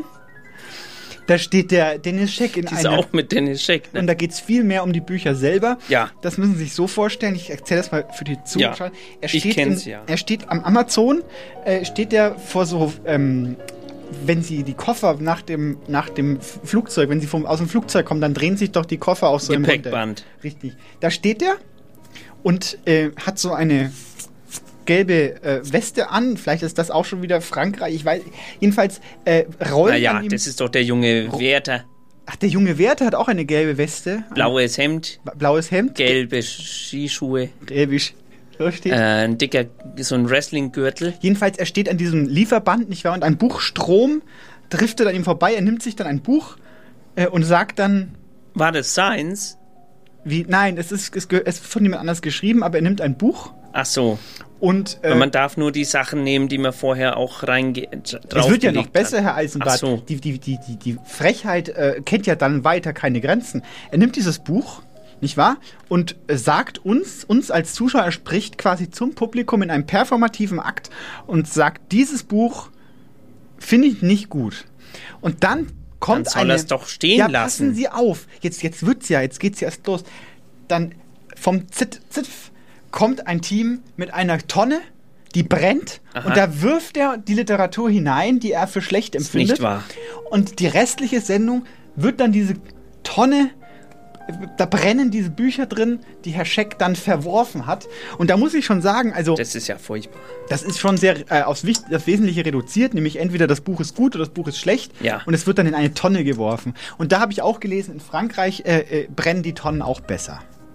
Ja, das ist, das ist richtig, weil die haben ja auch das richtig äh, äh, gelernt. Äh, die, die, nee, eigentlich die Deutschen haben das doch gelernt. Also ich, ich muss ja wirklich sagen, ich höre mir das hier ja lang genug jetzt an. Und ich finde, das ist äh, ein derartiges. Das ist für mich ein Schwein, ist der, ist der Denischek, wenn der das macht. Was? Weil das haben wir aus der Geschichte gelernt Stimmt eigentlich. dass man Bücher nicht verbrennt. Man kann ja sagen, dass, dass das Buch einem nicht gefällt, dann soll man doch wenigstens seinen, seinen dummen Schnabel halten, selbst wenn man die gelbe Weste anhat vom ZDF. Das ist, das finde ich, äh, geht nicht. Dieser Mensch ähm, darf hier auch nicht mehr reinkommen in die Sendung. Ähm, wir hören einen Text, wo ähm, Filme äh, besprochen werden, die äh, im Fernsehen laufen, wenn man die richtigen äh, Geräte hat, wenn man zur richtigen Zeit eingeschalten hat. Äh, genau, von Anselm Neft. Er hat seine liebsten Horrorfilme besprochen und zu Literatur gemacht. Er hat darüber gesch Hören Sie doch einfach selber mal hin. Grüezi und hallo. Das Fernsehen von heute sind ja Streaming-Dienste. Ich möchte da einen Servicebeitrag leisten. Ich habe äh, während der Halblockdowns in der Corona-Krise mich nicht gehen lassen, wie so viele andere, sondern meine Zeit sinnvoll zu nutzen gewusst und ähm, mich als systemrelevanter Leistungsträger diszipliniert durch die Horrorfilme der letzten zwei Jahrzehnte gearbeitet. Und ähm, das waren 100 Horrorfilme in 100 Tagen. Das habe ich dann auf Facebook dokumentiert und ähm, Kurzrezensionen geschrieben. Davon verlese ich genau 13, ähm, die auch als Tipps zu verstehen sind. Das ist mein Service. Ghostland von 2018. Interessant, dass Filme, die in meiner Jugend indiziert worden wären, die man sich also in türkischsprachigen Raubkopien auf VHS ansehen musste, heute ein FSK 16 erhalten können. Nach Martyrs präsentiert Pascal Logier, oder wie das heißt, mit Ghostland, also einen Film für die ganze Familie, Kotztüten und Telefonnummer einer Traumatherapeutin bereithalten. Hounds of Love 2016. Brettharter australischer Psychothriller über eine 17-Jährige, die von einem perversen Paar entführt und gefangen gehalten wird. Die drei Hauptdarsteller spielen so gut, dass der Film auch abgestumpfte Naturen berühren dürfte. Mirrors 2008 will man Kiefer Sutherland, oder wie immer man das ausspricht, als traumatisierten Ex-Cop in einem riesigen ausgebrannten Kaufhaus mit Spiegeldämonenringen sehen? Ich durchaus. Ein stereotyper, aber sehr effektiver Film von Alexandre Aya. Next Door 2005. Dieser kostengünstige norwegische Film erfindet das Mindfuck-Psychothriller-Rad nicht neu, ist aber sehr atmosphärisch und ein fieser Einblick in die ja generell unausgegorene männliche Psyche. Runde Sache für Hartgesottene. When Animals Dream 2014. Ein Independent-Film aus Dänemark, der durch eine verträumt melancholische Atmosphäre berückt und von den Wachstumsschmerzen einer jungen Frau erzählt, deren Mutter schon nicht mit dem Patriarchat klarkam. Sehenswert und auch weniger horroraffinen Menschen zuzumuten. 28 Tage später von 2002. Auch wenn ich schlurfende Zombies besser finde als die rennende Fit for Fun Variante, das ist ein toller britischer Film mit leichten Black Mirror Vibes, der die Endzeit erlebbar macht. Das entvölkerte London, das Darstellerensemble und das eigenwillige Finale haben mich begeistert. Evil Dead 2013. Ein mutiges Remake des Kultklassikers von 1981. Viel Blut, Terror und Gewalt, kein Kindergeburtstag. Aber an die psychotische Wirkung des Originals mit seiner genialen Tonspur kommt die Neuverfilmung nicht heran. Dennoch fetzig, auch weil die Geschichte erweitert wurde. Nobody Sleeps in the Woods Tonight 2020, wie die jungen Menschen sagen, die kleinen Hüpfer. Polnischer Waldmonster-Slasher, der viel weniger stumpf ist, als das jetzt hier klingen mag. Eine Gruppe junger Menschen muss zum Digital, Digital, Digital Detox in die schöne Natur und trifft auf etwas Monströses. Spannung, Dramaturgie, Charakterzeichnung, Blut, Terrorwitz, alles wunderbar. Kaum ein Horrorfan dürfte enttäuscht sein und eine Fortsetzung ist geplant. So finster die Nacht von 2008. Schwedische Mischung aus Sozialdrama, poetischem Coming of Age und lakonischer Blutrünstigkeit. Vor allem ist das ein gerade durch seine spröde Inszenierung wirklich berührender Film über jugendliche Einsamkeit, erste Liebe und Vampirismus. Sogar das US-Remake dieses Anti-Bullabü ist keineswegs schlecht. Der Babadook 2014. Eine alleinerziehende Mutter ist aus Gründen, die noch ans Licht kommen, in den Gefühlen zu ihrem sechsjährigen Sohn gespalten. Der Knabe ist hyperaktiv und hat soziale Schwierigkeiten und dann taucht auch noch eine Schreckgestalt aus einem Kinderbuch auf. Der Babadook. Großartiger, formal origineller Film von Jennifer Kent, der wie alle guten Horrorfilme auf einem ganz realen Grauen basiert und dafür eine Ausdrucksform findet. Nach dem Film hatte ich mehr Verständnis für meine Mutter. Gönnt euch.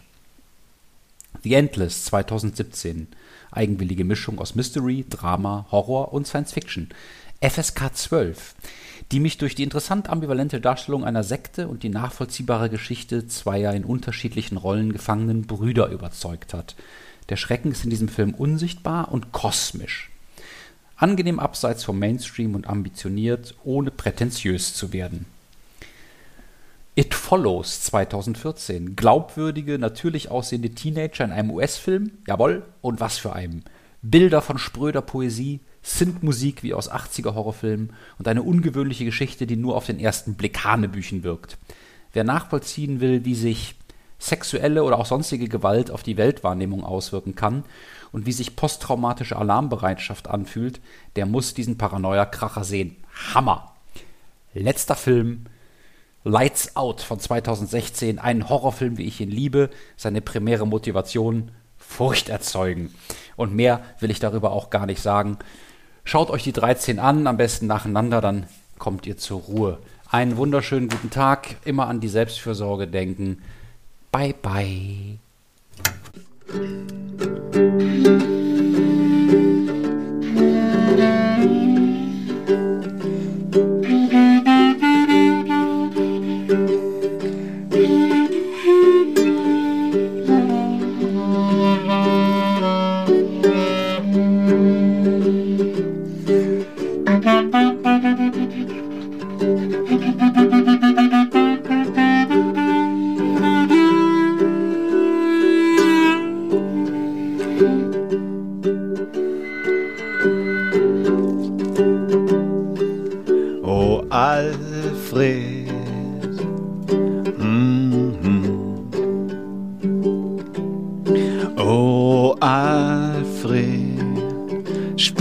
doch mit mir.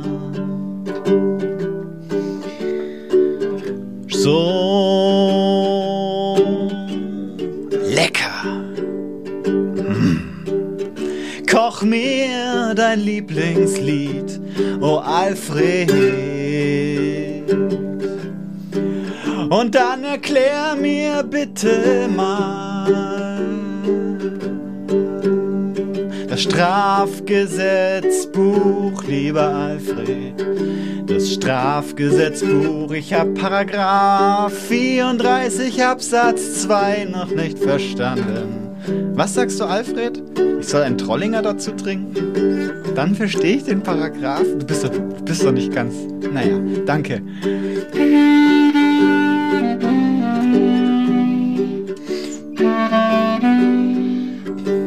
Was? Was?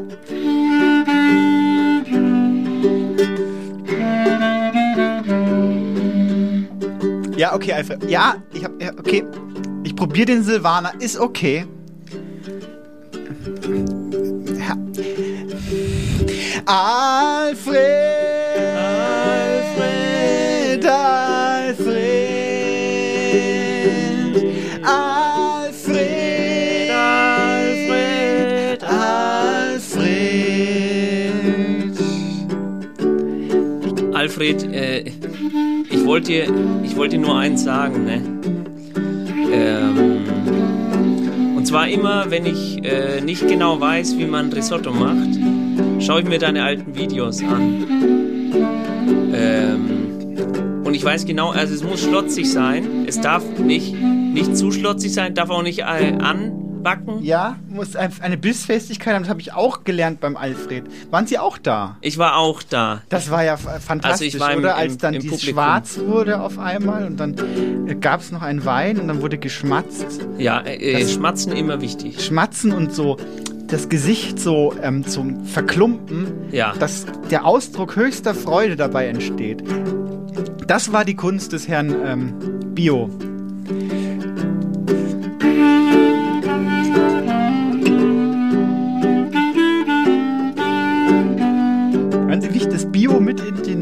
Spiel mit einintegriere? Verstehen Sie? Achso, Ist Bio, nicht wahr? Bio. Ah, Bio. Ja, ah, Bio. Singen gut. Sie mal mit. Bio. Bio. Bio. Leck. Ja, sehr schön.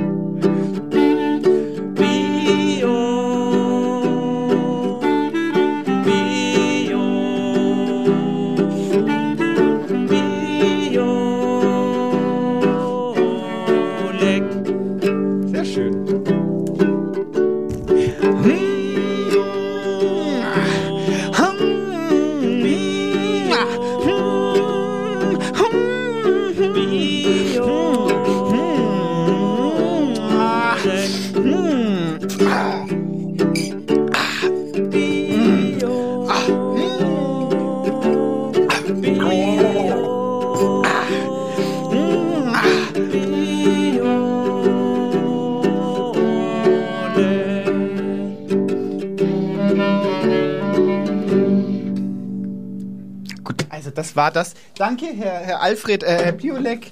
Wir haben uns sehr, sehr amüsiert immer. Der ist ja leider jetzt von uns gegangen. Das war unser Song, Song um ganz. Song um ganz ist immer für ganz besondere Und Menschen, die. das passt auf eine traurige Art und Weise ja ganz gut in die Sendung hinein, denn Herr Biolek selber war ja in Deutschland ein Pionier Ja. des Talk-Formats. Er hat nicht nur gekocht und gegessen, er hat auch viel gesprochen und immer mit so einer, sagen wir mal, mit so einer Onkelhaftigkeit. Ja, die auch den, den ein oder anderen, äh, weiß ich nicht, das, der ein oder andere Nähkästchenplauderei. ja, Dem- nicht unangenehm. Nicht wie, unangenehm. Wie heute so manche Talkmaster. Äh, und Biolek war Nicht da ganz so wirklich eklig. ganz anders. Der war, nee, war überhaupt nicht eklig. Der war auf seine äh, ganz eigene Art eigentlich äh, maßgeblich für, für deutsche Talkshow. Und er war auch äh, sehr, sehr stilbewusst. Denn er hat, also geschmackssicher, denn er hat äh, zum Beispiel Monty Python erst im Ja, das stimmt, deutschsprachigen das ich Raum bekannt gelesen. gemacht. Er hat die aber auch deutschen viele Folgen anderen. von, von dem fliegenden Zirkus produziert. Genau, richtig. Also der hat wirklich und hat äh, sich auch über den über die Dialogreihen äh, ein bisschen drüber hergemacht, hat da auch war beratend zur Seite gestanden und dafür muss man ihm auch dankbar sein. Ja, richtig, richtig. Und heute gibt es ja nur so, wenn Sie sich die heute die TV, äh, äh, die Talkshow-Moderatoren anschaut, dann haben die, also mein, meine Hassfigur, ich werde jetzt keine Namen nennen, aber der drückt immer auf so einen, der hat immer so ein iPad dabei, was ja schon eine Frechheit ist. Und dann denken Sie sich in einem Talk-Format. Das habe ich von Ähm, meinem Enkel äh, geschenkt bekommen. Nicht Das- Sie, nicht Sie, Herr Eisenbart. Der hat ein iPad dabei, nicht wahr, was ja schon der- das Inbegriff des Ich mag eigentlich gar nicht zuhören Ja, gibt ist. auch andere dann Tablet. drückt er, dann drückt er aus seinem iPad so blöd. gibt auch andere Tablet-Computer. Ja, es gibt auch, es gibt auch andere Tablettcomputer. Aber er drückt dann auf seinem Tablettcomputer einen Knopf Ja, und dann wie aus einem Höllenschlund ja. fährt dann auf einmal so ein rotes Symbol Ihnen ins Gesicht hinein als Zuschauerin. Hat der Song. Und na, nein, es ist so ein, ein, ein, ein, ein Dreieckssymbol, nicht wahr? Das ist ja schon auch schon wieder satanistisch wahrscheinlich. Und dann wird irgendein komisches Filmchen eingespielt und man soll sich dann dadurch irgendwie besser informiert fühlen. Also da, wo sind wir denn gelandet? Das kenne ich Wo nicht. sind wir denn gelandet in diesem Land? Nee, Wenn das die Talkshow-Kultur ist. Frau Meisendraht. Wir müssen wieder lernen zu reden, Herr Eisenbart. Und ich habe mit Ihnen ein Projekt vor. Wir machen das deutsche Fernsehen wieder heile, Herr Eisenbart. Ja, wie? Ja, wie? Was, was muss raus? Was muss raus? Also ich bin dafür, alle Mülltonnen schon mal raus. Außer die, wo der, äh, wo diese Puppe drin wohnt, die darf bleiben. Ja. Das wäre schon mal meine erste Maßnahme. Was würden Ja. Sie als erstes abschaffen? Äh, ich? Ja, wenn Sie das deutsche Fernsehen heile machen wollen. Äh, ich habe jetzt ni- nicht auf, also diese ganzen ähm, Scripted-Sendungen. Ja, Scripted. da wo die Bananen, äh, Jetzt habe ich gedacht, ein Handy klingelt, aber es war nur der Chopin, Herr Das war Eisenbart. Chopin. Hat der vielleicht den, den Vibrationston komponiert, der Chopin? Der hat den äh, erfunden, ja. Und der wurde dann aber dafür äh, auch bezahlt. Reparationen. Ach so, Re Ja. Reparation. Hat er bekommen. Das ist ja interessant. Aber werfen Sie doch mal was aus dem Fernsehen raus. Stellen Sie sich vor, Sie haben jetzt eine Mülltonne und können da Fernsehsendungen hineinwerfen. Na, das mache ich nicht. Ach so. Weil es ist, erinnert mich zu sehr an schmerzhafte Vergangenheit, aus der deutschen Vergangenheit. Zum Beispiel die, Sche diese Scheck-Sendung. Das ist, das, da möchte ich nichts hineinwerfen. Ich möchte etwas rausholen, äh, was, was es leider äh, nicht mehr gibt oder nur noch selten. Nämlich äh, Fernsehballett. Hätte ich gerne wieder. Das ist leider in dieser Tonne gelandet, gibt es aber nicht mehr. Hätte ich gerne. Zu, aber zu, zu aktuellen Themen. Einfach ein Fernsehballett, wenn ich jetzt ein Fernsehballett schreiben Ja. dürfte, Ja. da würde es da wahrscheinlich drum gehen, äh, sagen wir mal, ein in die Jahre gekommener Radiomoderator, äh, hat viel studiert, viel äh, auch gelernt, hat schon eine eigene Sendung bei Radio Z und der möchte jetzt äh, etwas Tolles erleben. Der, und dann kommen unglaublich, äh, unglaubliche Sachen. Ein, äh, ein Zirkus, äh, sexuelle, naja, also romantische Begegnungen. Teletext. Im Äh, Teletext zum Beispiel. Äh, der Teletext darf auch nicht fehlen, das ist richtig. Also sowas stelle ich mir vor. Ich würde es gern rausholen aus der Mülltonne. Das ist gut. Ich hätte gerne mehr Musik, mehr gute Musik. Ja, Zum äh, Beispiel Ilja Richter.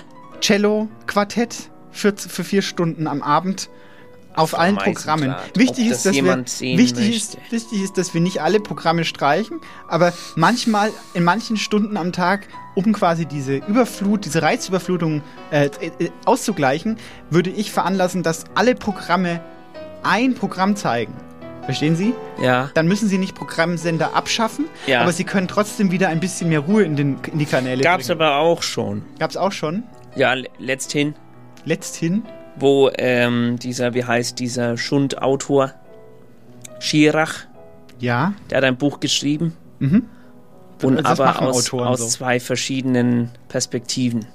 Mhm. Dann haben alle ARD, ZDF, dritte, vierte Programme, haben alle am selben Abend zur gleichen Uhrzeit das gespielt, aber zwei verschiedene Fassungen. Das Buch gespielt. Eines der Mörder, andere der Polizist.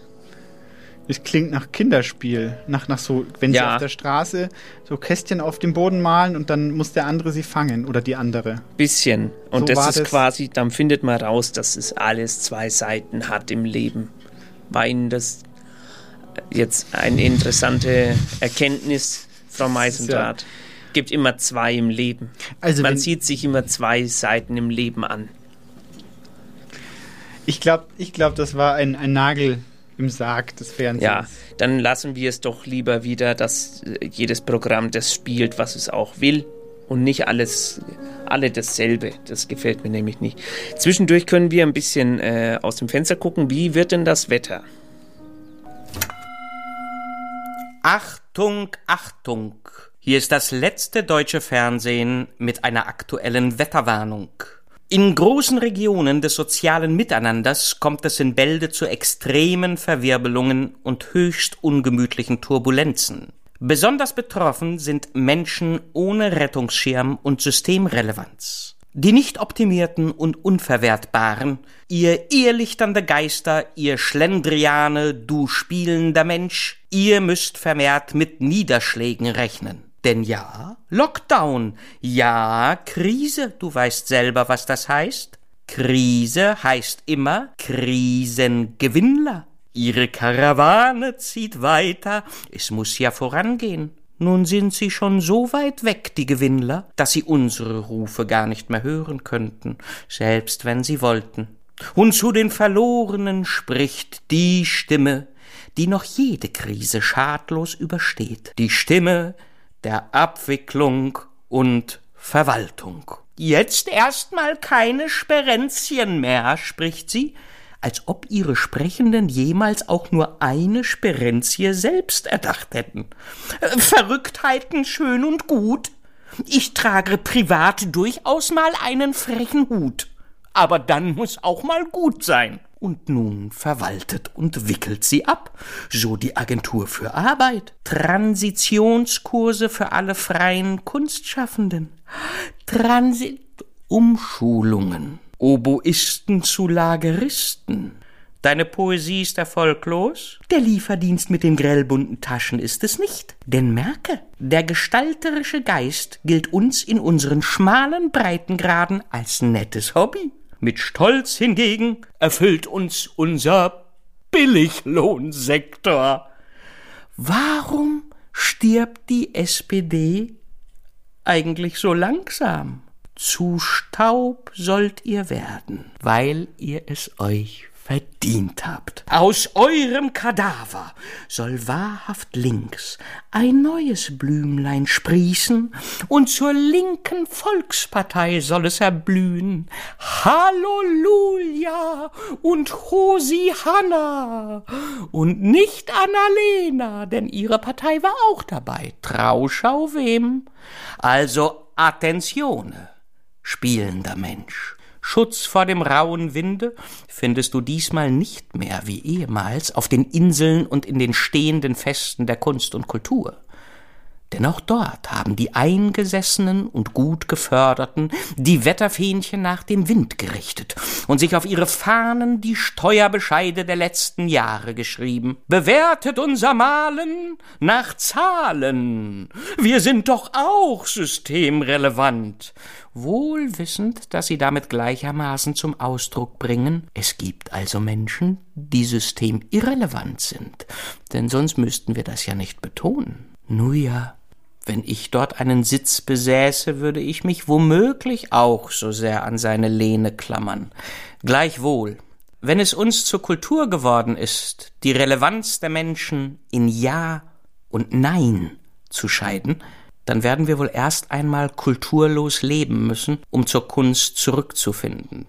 Oh ja, da zieht etwas auf. Nun machte Kunst aber schon immer Arbeit, bevor sie schön wird, und dies ist immerhin ein Klimawandel, auf den wir Einfluss haben. Also, ihr spielenden Menschen aller Couleur und jedweder Geschlechter, du prachtvoller Homo Ludens dieser und jeder anderen Welt, ihr, meine Liebsten, salben wir uns mit Zuversicht.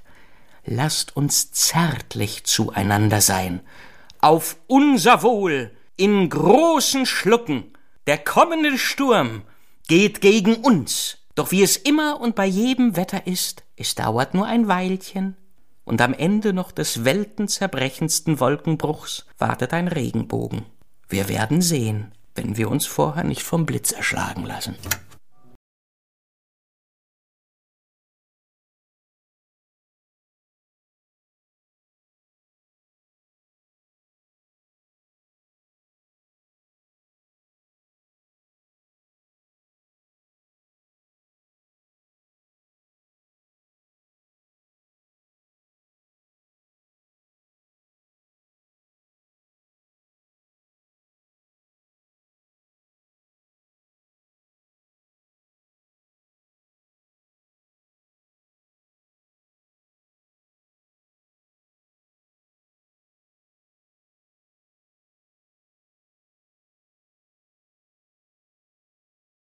Genau. Äh, ich wollte Ihnen kurz die.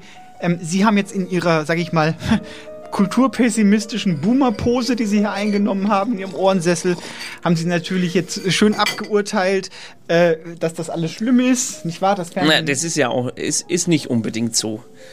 Das Fernsehen hat ja auch äh, grandiose äh, Momente in, unserer, in unserem kollektiven Gedächtnis hinterlassen. Ja, zum Beispiel?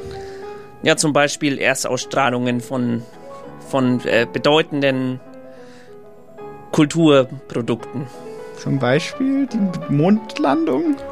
Die Mondlandung, gut. Ja, da wäre doch jetzt mal ein Thema zum Beispiel. Ja. Also der, der überhaupt gesellschaftliche Großereignisse haben dann immer wieder zu einem, sag ich mal, die, die sind immer mit dem Fernsehen natürlich in Verbindung gebracht. Ja. Man muss auch vielleicht mal über die dunkle Seite sprechen. Nicht wahr? Das Fernsehen kann auch als Propagandawerkzeug benutzt werden. Ja. Äh, nicht wahr? Was war die erste, das erste Großereignis, was im Fernsehen ausgestrahlt wurde? Das, mh, genau. Richtig. Ja, Olympia. damals, damals. Sie äh, haben recht. Mit, für die, die, die Drecksnazis haben das benutzt. Ja, Drecksnazis. Ja. Gibt's aber auch immer noch Propaganda. Ja, gibt's immer äh, noch, Zum natürlich. Beispiel Äh, Russia Today. Russia Today, Fox. Fox.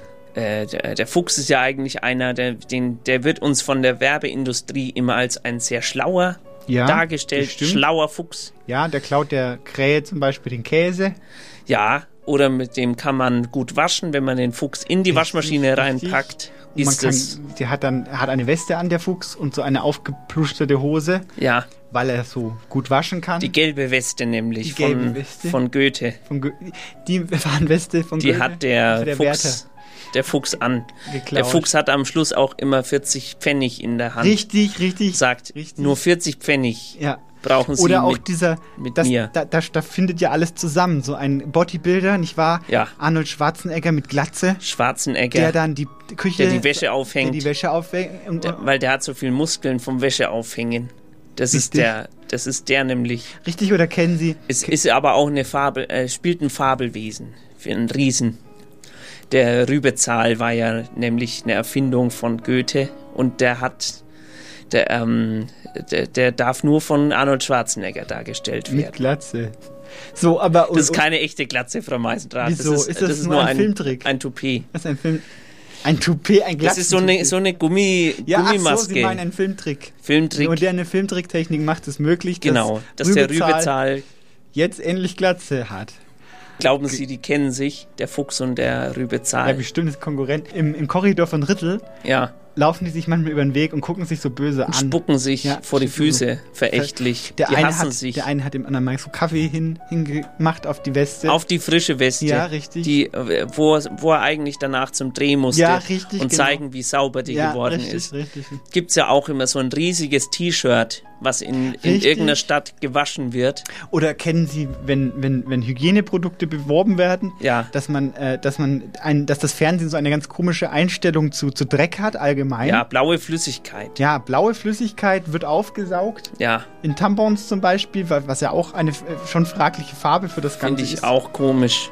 Da Kann man da nicht, kann man da nicht sagen, worum es geht. Nein, anscheinend nicht. Es wird hier äh, rumgeredet. Das ist auch Propaganda. Ist auch Wenn- Propaganda. Auch Propaganda. Also Fox News war das auf jeden Fall, wo immer die Werbung gezeigt wird mit dem und wo auch immer äh, Trump äh, drin war Ja. Und die auch gesagt haben, man muss jetzt, man muss jetzt aktiv werden. Das war ganz schlimm Aktiv für was? gegen äh, Schmutz. Man muss aktiv gegen Akt- Schmutz werden. ähm, nicht nur sauber, sondern rein. Richtig. Diese ganzen. Immer rein in das Parlament. Richtig. Und dann sind die da auch hin und sind rein.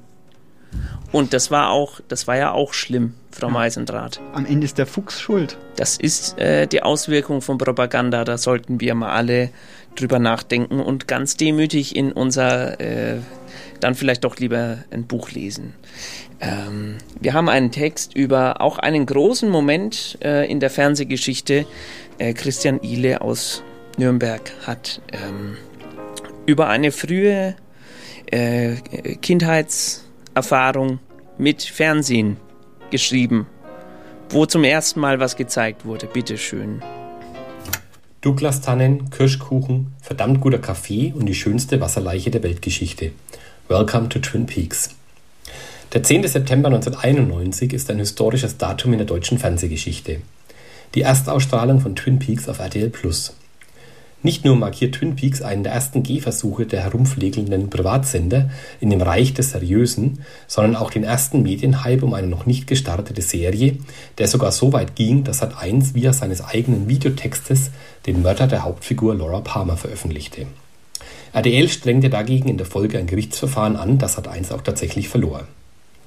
In den USA lief Twin Peaks bereits ein Jahr zuvor auf ABC und war zu Beginn ein phänomenaler Erfolg. Den Piloten sahen 34 Millionen Zuschauer, was die erfolgreichste Filmausstrahlung des Jahres in den Staaten war.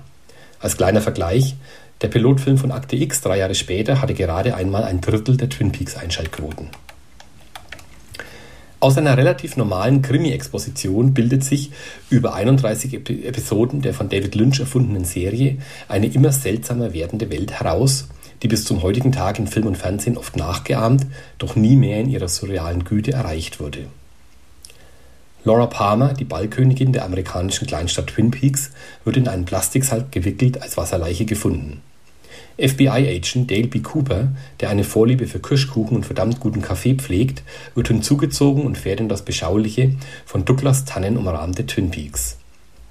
Nach und nach werden die liebevoll skurrilen gezeichneten Bewohner des Städtchens vorgestellt, deren Lebensgeschichten auf vielfältige Weise miteinander verwoben sind. Folge um Folge wird Beziehungsgeflecht um Liebesaffäre aufgedeckt, während parallel, mehr gleichberechtigt denn im Vordergrund stehend, das FBI seine Ermittlungsarbeit aufnimmt. Diese Art des horizontalen Erzählens, also eine Geschichte über eine Staffel hinweg und nicht nur innerhalb einer Folge zu erzählen, hat Twin Peaks mehr oder weniger erfunden. Das heutige Fernsehen, insbesondere Netflix und Co., sind ohne horizontales Erzählen nicht denkbar. Wir Zuschauer lernen gemeinsam mit Neuankömmling Dale. Cooper die Wunderlichkeiten und Eigenheiten der Stadt und ihrer Bewohner kennen und tauchen Stunde um Stunde tiefer in den Kosmos Twin Peaks ein. Das wahrlich Meisterhafte ist die Verquickung der verschiedensten Seriengenres zu einem großen Ganzen, das in sich stimmig, obwohl voll von Subversivität, Absurdem und Surrealem ist. Das Geheimnis von Twin Peaks ist nicht nur Who Killed Laura Palmer, sondern auch, dass jeder Zuschauer seine Serie daraus macht. Es gibt die Thriller-Storyline wie die Daily Soap, Mystery wie Coming-of-Age-Handlungsstränge, absurde Komik, familiäre Tragik, Brutalität wie Liebe, Intrigen und Beschaulichkeit. Der rote Faden der Serie ist natürlich die Suche nach dem Mörder von Laura Palmer und für die Antwort zieht Dale P. Cooper Zehntechniken und Beschwörungen zur Rate, träumt von tanzenden Zwergen und glatzköpfigen Riesen, die entscheidende, aber absurd kryptische Hinweise geben. Selbst als rational veranlagter Zuschauer lässt man sich auf die surreale Twin Peaks-Welt ein, weil die fest in der Kleinstadtrealität verankerten anderen Handlungsstränge dafür authentischer und ungeschönter wirken, als das Fernsehen bis dato sich traute. Divisionen werden gegen Auflösung hin häufiger und insbesondere die Figur Bob, eine der furchteinflößendsten Gestalten, die das Fernsehen je geschaffen hat, dringt immer weiter in das normale Kleinstadtleben ein, das von einem undefinierbar Bösen, das schon immer in den Wäldern um Twin Peaks gehaust haben soll, tiefer erschüttert ist, als es die mühsam aufrechterhaltene Fassade des Bürgertums zeigen mag. Twin Peaks spielt dabei in einer eigenen Zeit. Die Kleinstadt und ihre Bewohner leben in einer Art 50er-Jahre-Welt, obwohl die Serie fraglos in der Gegenwart spielt. Dieser Kunstgriff David Lynchs unterstützt einerseits bereits das surreale Gefühl, das später durch die Plotentwicklung affirmiert wird, und spielt andererseits auch auf Story-Ebene eine Rolle. Die 50er Jahre repräsentieren die Zeit, in der noch alles gut war, und doch ist das alles nur Fassade. Das Böse und Schlechte, die Verderbtheit hat längst Einzug gehalten in Twin Peaks. David Lynch hatte einige Jahre zuvor mit dem gefeierten Film Blue Velvet eine ähnliche Thematik abgehandelt. Den seedy Underground, auf dem die Bourgeoisie lebt und den sie verzweifelt versucht, unter der Oberfläche zu halten. Die in Twin Peaks behandelten Themen machen die Serie zu transgressivem Fernsehen, das Grenzüberschreitungen erzählt und bebildert, die bis 1990 kaum Gegenstand von TV-Serien waren, insbesondere was seine Hauptfiguren anbelangt. Von Inzest zu Prostitution, von Drogenmissbrauch zu häuslicher Gewalt, von seriellem Ehebruch bis hin zu sprechenden Holzscheiden. Das Besondere an Twin Peaks ist aber das bereits angesprochene Nebeneinander der verschiedenen Serienformen. So wird Twin Peaks auch beim x-ten Durchlauf nicht langweilig, weil immer wieder ein anderer Handlungsstrang hervortritt, der wiederum der Serie eine andere Anmutung gibt. Der erste Durchlauf beschränkt sich normalerweise auf das Wahrnehmen der Thriller- und Mystery-Ebene, während bei späterem Anschauen der Serie der politische, gesellschaftskritische Subtext hervortritt oder das Coming-of-Age-Drama der Jugendlichen von Twin Peaks in den Mittelpunkt rückt. Das Böse, das in Twin Peaks von den schönsten und besten der heranwachsenden Besitz ergreift? Es steht für das Erwachsenwerden, das das einfache, vielleicht naive, aber immer gute Leben der Jugend vernichtet. Selten wurde der Generationenkonflikt mit so viel Wucht im Fernsehen ausgetragen.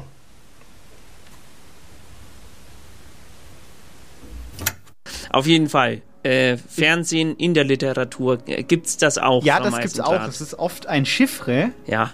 für, ähm, für die moderne Technik, die quasi die Gesellschaft zersetzt, habe ich gelesen. Ja. Ich habe zum Beispiel, kennen Sie Murakami? Ja. Der hat eine, Kurzgeschichte geschrieben, die heißt Die Fernsehmännchen. Männchen. Ja. Das sind kleine Männchen, die aus dem Fernseher kommen. Ach, wie die Mainzelmännchen. Ja, so ein bisschen. Vielleicht hat er sich da in Deutschland äh, Japaner, aber vielleicht hat er. Wie hießen die nochmal? Ede? Ich weiß nicht mehr, wie Rudi. Nein, äh, Elvira, Elvira. äh, Annemarie. Kennen Sie alle Einzelmännchen persönlich? Ja. Hm, Schön. Es gibt ja auch von Henscheid, gibt's ja, auch. Eckhard ähm, von Henscheid, nicht wahr? Eck- Eckart von Hensch. Haben Sie jetzt äh, dem guten Mann, also ich, ich finde ihn auch äh, toll, aber ich, ich, einen Adelstitel hat er, weil, weil, soweit ich weiß, nicht. Ich finde, es ist angemessen. Ja, auf jeden Fall hat er die, die Geschichte geschrieben. Beim Fernsehen, beim Fressen fällt der Kartoffel dem Vater aus dem Maul. Das ist Gibt's ja- auch das ist zum ja ein Beispiel. Titel, ja. Das ist eine gute Geschichte. Wo, wa- was, haben Sie das gelesen? Ich habe es gelesen. Und äh, spielt das Fernsehen da eine Rolle? Spielt auch eine Rolle. Inwiefern? Wahrscheinlich eine Figur, die sich in sich selbst ver verkrustet, so ein bisschen. Naja, äh, Fernsehen, Fernsehen zumindest als, als was, was undenkbar äh, äh, aus den deutschen Wohnzimmern rauskommen Das ist ein gutes, kann. das, ist ein gutes Stichwort, Herr Eisenberg. Ich wollte mich, ich habe vorhin inspiriert durch einen der Texte, die wir vorhin gehört haben, Ja. ähm, mir überlegt, wie zentral doch das Fernsehgerät in einer, sagen wir mal, deutschen, klassisch deutsch eingerichteten Wohnstube ist, nicht Ja. wahr? Sie haben so dieses typische, Ja. diese, diese Schrankwand. Ja. Wenn Sie schon zum Beispiel in, in dem Möbelhaus gehen, dann sind da immer so Papier, Pappmaché, Fernseher ist schon eingebaut, um zu, um zu markieren, hier muss ein Fernseher stehen, nicht wahr? Ja. Und eigentlich das ganze Wohnzimmer, der Hund, ähm, das Stickdeckchen, das Telefon, alles ist zentral, so wie in, wie in Feng Shui-Manier schon um diesen Fernseher zentriert. Ja. Und die Topografie Ja. des, der Wohnstube Ja. hat, äh, ist ausgerichtet äh, Richtung Fernsehgerät. Ja. Das sieht man doch schon, äh, äh, wie, wie zentral das für unsere Gesellschaft ist. Oder? Ja. Oder haben Sie dazu Nee, stimmt. Früher war da halt die Oma gesessen und Ja. hat Geschichten vorgelesen oder Ge Gedichte rezitiert. Ja, richtig. Die Oma, bis alle die Oma in eingeschlafen der sind. Schrankwand, das kennen die Jüngeren gar nicht mehr. Kennen die gar nicht Aber mehr. die Oma in der Schrankwand war äh, nicht wegzudenken Ja. aus dem Wohnzimmer. Es gab noch keine Schra- Schrankwände. Schwank. Sch- Hat einen Schwank Schwank- erzählt, einen Randschwank. Die, die Schwank-Oma in der Schrankwand. Äh, Der Randschwank in der Schrankwand, das ist eine alte Kulturtechnik aus Deutschland, Mitteldeutschland, soweit ich weiß. Gibt es heute fast gar nicht mehr, außer in traditionalistischen Gefilden, wo äh, auch noch andere Klamotten getragen werden. Da gibt es noch die, den Randschwank in der Schrank. Die Oma auf jeden Fall. Jetzt kommt keine Oma, sondern äh, eine liebe Kollegin. Was macht die, die Oma denn? Die, was macht die Randsch Randschwank-Oma in der Schrankwand? Die, die sitzt da. Die wartet, bis man die Tür aufmacht. Aber ich, und dann ich dachte, kommt, äh, ich weiß kommt nicht, schon. Sie haben das noch erlebt, oder? Ich habe das erlebt. Ich war auch Ich hab lange das- selber ich hab, Oma. Ich habe das ja nur in meinem St- Anthropologiestudium habe ich das angeschnitten Ja. gehört, ähm, dass das quasi eine Art die, die Oma als als Gerät, als Unterhaltungsgerät Ja. so war. Man konnte sich quasi, man setzte sich auf einen Sessel und die Oma stickte dann und erzählte dann. Das war Ja. die Erzähltradition. Und dann konnte man die Oma auf einen Knopf lauter drehen und auf dem anderen Knopf wieder leiser. War Genau. das so? War das wirklich so? Und wie laut konnte man so eine Oma drehen? Ja, also mindestens. Das war eine schöne Zeit gewesen. Ich war da auch mal im, im Schrank gesessen, als die Oma krank war. Habe ich sie, äh, als Student habe ich mich da verdingt. Die Randschwank, äh, Schrankwand Oma krank. Hier kommt ein Text von Arabella Block. ganz nah vor dem Fernseher sitzen, der gar nichts sieht, nur meinen Blick einfängt, der in vergeblicher Langeweile den Horizont fokussiert, wo keine Beute sich zeigt. Doch hier springt es und zuckt, und ich starre dankbar. Gedanken verloren, Krallen eingezogen, Blutgeschmack unter der Zunge, satt und lasse mich treiben. Lasse für mich sehen und lasse mich leben. Mit einer Hand war sie krank. Das war ein unreiner Reim. Vielen Dank. Vielen Dank. Strand. Ja, ähm, es Ei- soll nicht immer so albern zugehen, aber manchmal ist ganz, ganz nett. Sehen Sie es uns nach, dass wir, wir sind auch, wir, für uns ist auch die sechste Stunde. Ah, Gut. Wie sieht das äh, so aus? Was, äh, wann, wann taucht denn äh, Fernsehen in der Literatur auf? Wir haben es Wir haben jetzt ja drüber gesprochen, dass das quasi als, äh, als Symbol ist für die vielleicht Spießigkeit, vielleicht auch ein bisschen, dass man sich Ja, also gehen genau, lässt. Ja, genau, auch für den, für den Verfall der Gesellschaft ist es oft Spiegel. Oder es gibt es auch im Science Fiction Ja. relativ häufig als irgendwie Symbol von modernen Techniken. Ja. Aber also retro, retromodern. Also so, Ja. man schaut quasi zurück und wieder vor. Also, verstehen Sie? Ja. So, es fixiert auch, das ist, habe ich gelesen, Herr Eisenbart, das könnten Sie vielleicht auch mal kommentieren. Ähm, ich habe gelesen, dass die Darstellung des Fernsehens Ja. auch immer die, die Handlung in einer bestimmten Zeit fixiert, weil es diese Periode des Röhrenfernsehens zum Beispiel grenzt sehr stark ein, wann die, in welcher Zeit wir uns befinden. Oder wenn Sie zum Beispiel einen Flatscreen haben, das ist ja auch schon wieder aus. Jetzt hat man ja schon 3D. Also Ja. man hat ja schon drei Flat, Flatscreens. Also je nachdem, wie viel dann, man kann zurück äh, konstruieren, wann, wann das. Äh, Das ist spielt. gut. Ja. Das finde ich gut. Das ist, äh, das ist auch eine Methode aus der Exegese. Ja. Äh, wo man nämlich, ich habe ja das studiert. Exegese. Ja. Da guckt man nämlich, wo, wo man im Text nämlich die, die das irgendwie festmachen kann. Mhm. Quasi die Lebenswirklichkeit der Figuren. Ja. Ist, es kann natürlich auch ähm, äh, ein Trugschluss sein. Ja. Wenn zum Beispiel, ja, wenn man zum Beispiel einen Roman aus den 60ern anguckt und die haben fliegende Autos, denkt Mhm. man sich, aha, dieser Roman wurde im Jahr 2150 geschrieben, denn vorher gab es noch keine fliegenden Autos. Ja, es kann natürlich, kann natürlich auch zur Verwirrung äh, Ja. gesch- reingeschrieben werden. Oder was, was würden Sie denn sagen, wenn Sie, wenn Sie von einem Fernsehgerät lesen in einem Roman, äh, was bedeutet das für Sie? Also gewiss, dass, dass da zumindest äh, äh, Fernsehen geguckt wird, wenn der Fernseher da ist, ist doch was. Äh, bei, bei Haneke zum Beispiel Mhm.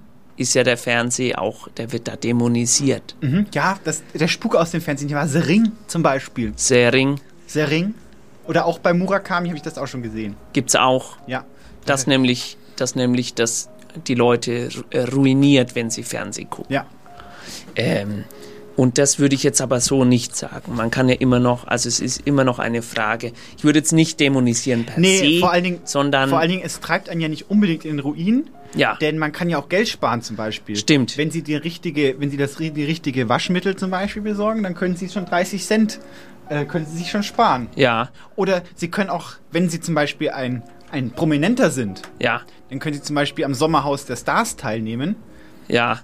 und dann können Sie da gewinnen. Das ist natürlich jetzt nur für unsere prominenten HörerInnen. Aber denken Sie aber mal drüber nach. Wer ist denn, wer ist denn heutzutage nicht?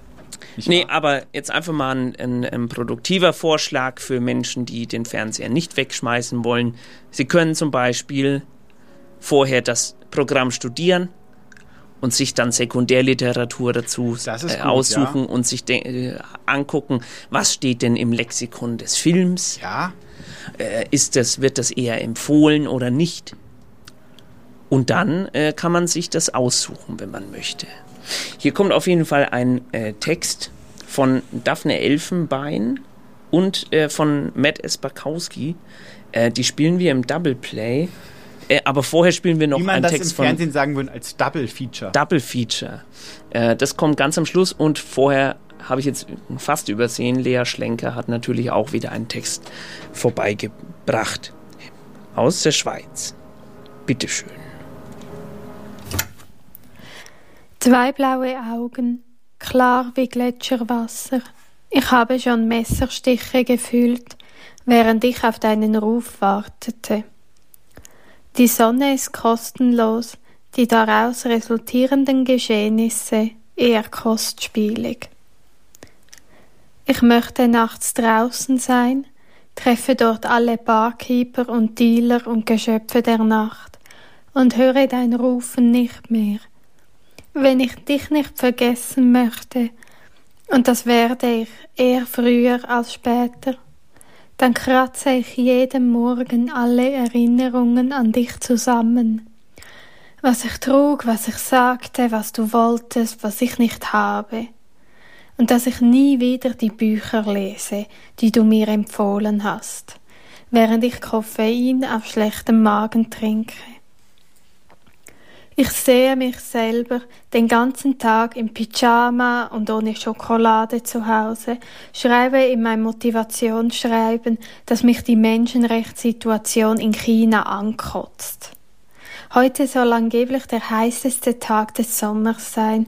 Ich mache die Augen zu und wenn ich wieder wach werde, dann ist der Sommer verschwunden. Frank Zappa macht niemandem mehr Angst. Ich schreibe ein Gedicht während im Hintergrund der Fernseher läuft. Ich wurde zwar einmal von einem Auto angefahren, aber was ich so aus den Nachrichten mitbekomme, ist schlimmer als alles, was ich jemals erleben werde.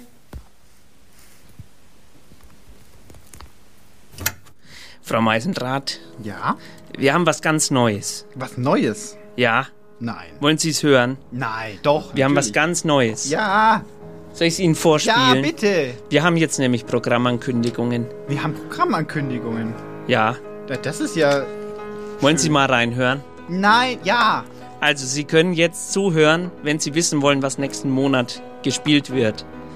Und Sie können uns einen Text einschicken, wenn Und Sie, Sie, können Lust unseren Podcast abonnieren. Sie können auch den, genau unter äh, Sie, www.eisenbadmeisendraht.de oder www.eisenbadmeisendraht.com. Das Genau. können Sie sich frei aussuchen. Wichtig ist das www. am Anfang. Ja. Äh, hier ist auf jeden Fall die Programmankündigung für nächsten Monat, wenn Sie Lust haben. Liebe ZuhörerInnen, hier spricht Magdalena Meisendrath und Äh, Professor Dr. Hartmut Eisenbach. Richtig. Wir machen eine Sendung zum Thema Physik. Nein, Literatur. Wir produzieren in liebevoller Kleinarbeit handgeblasene Texte aus ökologischem äh, fairen Trade und senden sie dann hinein ins Radio. Stimmt's? Genau. Jeden vierten Sonntag im Monat zwischen 16 und 18 Uhr auf Radio Z. Herr Eisenbart, Ja, welchen Thema, welches Thema, welches Thema wollen wir dieses Mal hören? äh, diesmal ist das Thema Garten. Nur einmal im Monat, nämlich am vierten Sonntag. Ja, zwischen 16 und 18 Uhr. Wir freuen uns, wenn Sie einschalten. Wir auch. Wie gefällt Ihnen das? Ach, das war Da schön. muss- Da haben Sie Sie aber checkern, das hat aber Blockbuster-Niveau gehabt, nicht wahr? Mit Ja. den Explosionen im Hintergrund. Ja, ja. Wenn der Mann mit der Maske dann Ja. von, dem, von dem Hochhaus springt, Ja. in den Fluss rein. Ja, stimmt. Und dann das- kommen wir und sagen Garten zum Beispiel. Das ist schön. Nächstes, Ja. Nächsten Monat geht zum Garten. Habe ich das richtig? Genau richtig. Nächste Thema ist Garten. Da können Sie, wenn Ihnen was dazu einfällt oder wenn Sie einen Text auf der hohen Kante haben, den Sie gern mal vertont haben wollen, können Sie den uns schicken. Wir können was damit anfangen. Das ist gut. Das, Das, ist das war auf jeden Fall Eisenbart und Meißendraht. Jetzt kommt die Strafzeit ganz neu mit äh, den lieben Menschen von Radio Zabo, die heute den Volker unterstützen. Da sind wir auch ganz gespannt und setzen uns nachher beide vor äh, mit verschränkten Beinen in der Luft, wirbelnd, setzen wir uns hin. Hier kommen noch zwei Texte von Daphne Elfenbein und Matt Esperkowski. Und dann Äh, klappen wir die Gehsteige hoch. Genau, und wir wünschen Ihnen einen wunderschönen Abend. Auf Wiedersehen. Ich hatte noch nie eine Nachbarin auf dem Stockwerk. Rechts von mir wohnte schon immer ein alter Mann, um die 50, der nachts gerne Keyboard spielte, Musik hörte oder mit seiner lauten Stimme durch die Wand telefonierte. Links von mir wohnten kurzzeitige Besucher im Haus, die teils mehr, teils weniger kontaktfreudig waren. Da gab es den Insektenmann, der so hieß wie ein Insekt und mir manchmal auch lästig war wie eines. Dann gab es den Fahrradmann, der es häufig schaffte, sich aus seiner Wohnung auszusperren und ansonsten im Treppenhaus Fahrräder reparierte. Ich half ihm einmal mit einer Plastikkarte die Türe zu öffnen und lieh ihm auch einmal Salz. Außerdem besuchte ich ihn nachts, als er mit seiner späteren Ex noch laut Techno hörte. Den Mann, der nachts an die Heizung klopfte und herumschrie, hatte ich fast vergessen.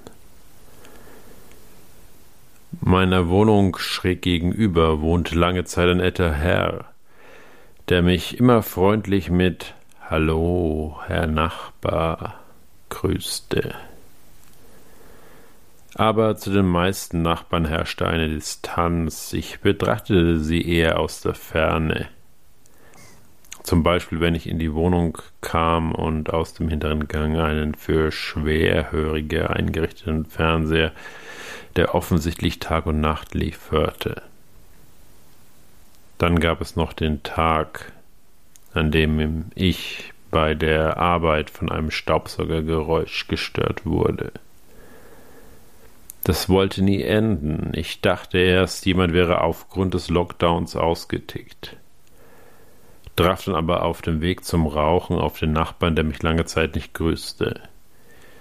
Er erzählte mir, dass der Eigentümer von der Wohnung hinten am Gangende die Heizung reparieren wollte und dabei ein Ventil kaputt ging und er jetzt mit dem Wasserstaubsauger hilflos da alleine drin saß und das herausfließende Wasser der Heizungsanlage absaugte.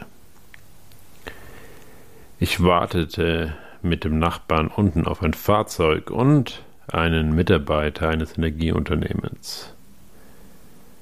Besorgte dem Wohnungseigentümer Reklame aus dem Altpapier, um ein wenig das Wasser zu entfernen.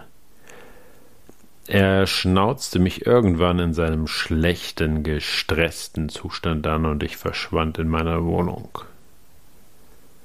Wo war ich stehen geblieben? Eines Abends, als ich mal wieder runter zum Rauchen ging, kam gerade eine Frau um die 30, 40 aus ihrer Wohnung, mir schräg übergelegen. Sie fragte mich, ob ich wüsste, wie man hier Fernsehen kann. Die Nachbarschaft mit einer gewissen Distanz zu betrachten, meinte sie nicht eher diese Beschäftigung, mit der ich in den 90er Jahren viel Zeit verbracht hatte sich vor einen Bildschirm setzen und sich berieseln lassen. Ich sagte ihr, dass ich nur weiß, dass es einen Anschluss gibt in der Wand, ich aber selbst kein entsprechendes Gerät besitze. Ich hatte komplett vergessen, dass es Menschen gibt, die Fernsehen, seitdem die schwerhörige Person ausgezogen war. Selbst kannte ich nur Streaming-Portale und auch da schaffte ich es nicht, mich regelmäßig still und aufmerksam davor zu setzen. Ich sagte sorry und wir verabschiedeten uns. Ich mit einem noch viel Glück und sie mit einem das macht nichts. Ein paar Tage später klingelte es bei mir an der Tür. Ich war mal wieder am Arbeiten, erhoffte mir irgendwas von einem unangekündigten Besuch und ging zur Wohnungstür. Da stand die neue Nachbarin und sagte durch die Türe Ja, hallo? Sie sagte irgendwas, was mich überzeugte, die Türe zu öffnen. Dann erkannte sie mich und sagte, ach, Sie haben ja gar kein Fernsehen. Ihr Elektriker sei da und sie suchte jetzt die Satellitenanlage. Ich wusste nichts von dieser altmodischen Technik, nur dass es ja noch Kabel oder Antenne gibt. Konnte ihr nur empfehlen, einen anderen Nachbarn zu fragen. Sie sagte, sie hätte doch keinen anderen Nachbarn. Das stimmte wohl zum Teil, denn auch ich begegnete in diesem Haus selten Menschen. Ich wünschte ihr wieder viel Glück bei ihrer Mission und machte mich wieder an die Arbeit. Anonym und aus der Distanz, aus der Ferne, betrachte ich meine Nachbarschaft. Ich weiß, dass es auch anders sein könnte, jedoch habe ich schlechte Erfahrungen damit gemacht. Mit dem Insektenmann, älteren Damen und dem Fahrradmenschen. Die kommen einem irgendwann zu nahe und labern einen voll, wenn man sie trifft. Meine Höflichkeit interpretieren sie als Interesse an ihren Wahngedanken. Hätte ich wirklich Interesse an Unterhaltung, würde ich mir einen Fernseher zulegen. Fernsehen. Nein, nicht Medien, auch nicht Internet, sondern Fernsehen. Das ist das Gerät, das ich neulich im Ferienappartement vorfand, das ich für meinen Urlaub gebucht hatte. Nur 150 Meter bis zum Strand, hieß es. Ich bin von Natur aus neugierig, drum habe ich abends, als ich sonnenverbrannt und erfrischt vom Strand zurückkam, doch mal diese Fernbedienung in die Hand genommen, mit der ich die Welt der Sendekanäle so wundervoll beherrschen kann. Obwohl ich zu Hause keinen Fernseher habe, will ich ja im Urlaub nichts verpassen. Auf dem Bildschirm erschienen ein Mann und eine Frau. Jung, attraktiv, modisch gekleidet, eloquent, geschminkt, die totalen Gewinnertypen, sogar mit leicht anarchischen Merkmalen, wie zum Beispiel der zum Zöpfchen geflochtene Bart beim Mann und die Tattoos bei der jungen Frau. Etwas steif und verkrampft saßen sie da und unterhielten sich ganz zivilisiert. Da die beiden aber nichts wirklich zu sagen hatten, zappte ich weiter. Ein Rettungssanitäter gab jetzt Auskunft zu mehreren umgekippten und ineinander verkeilten Lastwagen im Hintergrund. Man habe ein Bein amputieren müssen. Aha, denke ich und zappe weiter. So lange, bis ich wieder zu den beiden Herrschaften mit den Tattoos und dem Zöpfchenbart komme. Wie aus dem 3D-Drucker sehen sie aus, denke ich, doch was sie sagen, weckt noch immer nicht mein Interesse. Ich schalte also die 35 Kanäle, die rund um die Uhr für mich da sind, ab und öffne das WLAN auf meinem Smartphone. Die Zugangsdaten hängen für jeden Feriengast sichtbar an der Wand. Doch auch hier fand ich heute nichts von Interesse. Wenn ich also hier etwas über das Fernsehen sagen soll, muss ich von der Vergangenheit sprechen. Unser erstes Gerät war ein Saba Schau ins Land T2000 Color von 1967. Ich war sechs Jahre alt. Am Samstag nach dem Baden saßen vier saubere Kinder mit Grießbrei und Apfelmus abgefüttert vor dem Fernseher zur Sendezeit von Daktari. Danach kreischten und hüpften wir wie Judy, der Schimpanse, oder brüllten wie Clarence, der Löwe. Später kamen andere Serien dazu, Bonanza, Tarzan, Raumschiff Enterprise. Nur Fußball und Nachrichten waren das Monopol des Vaters.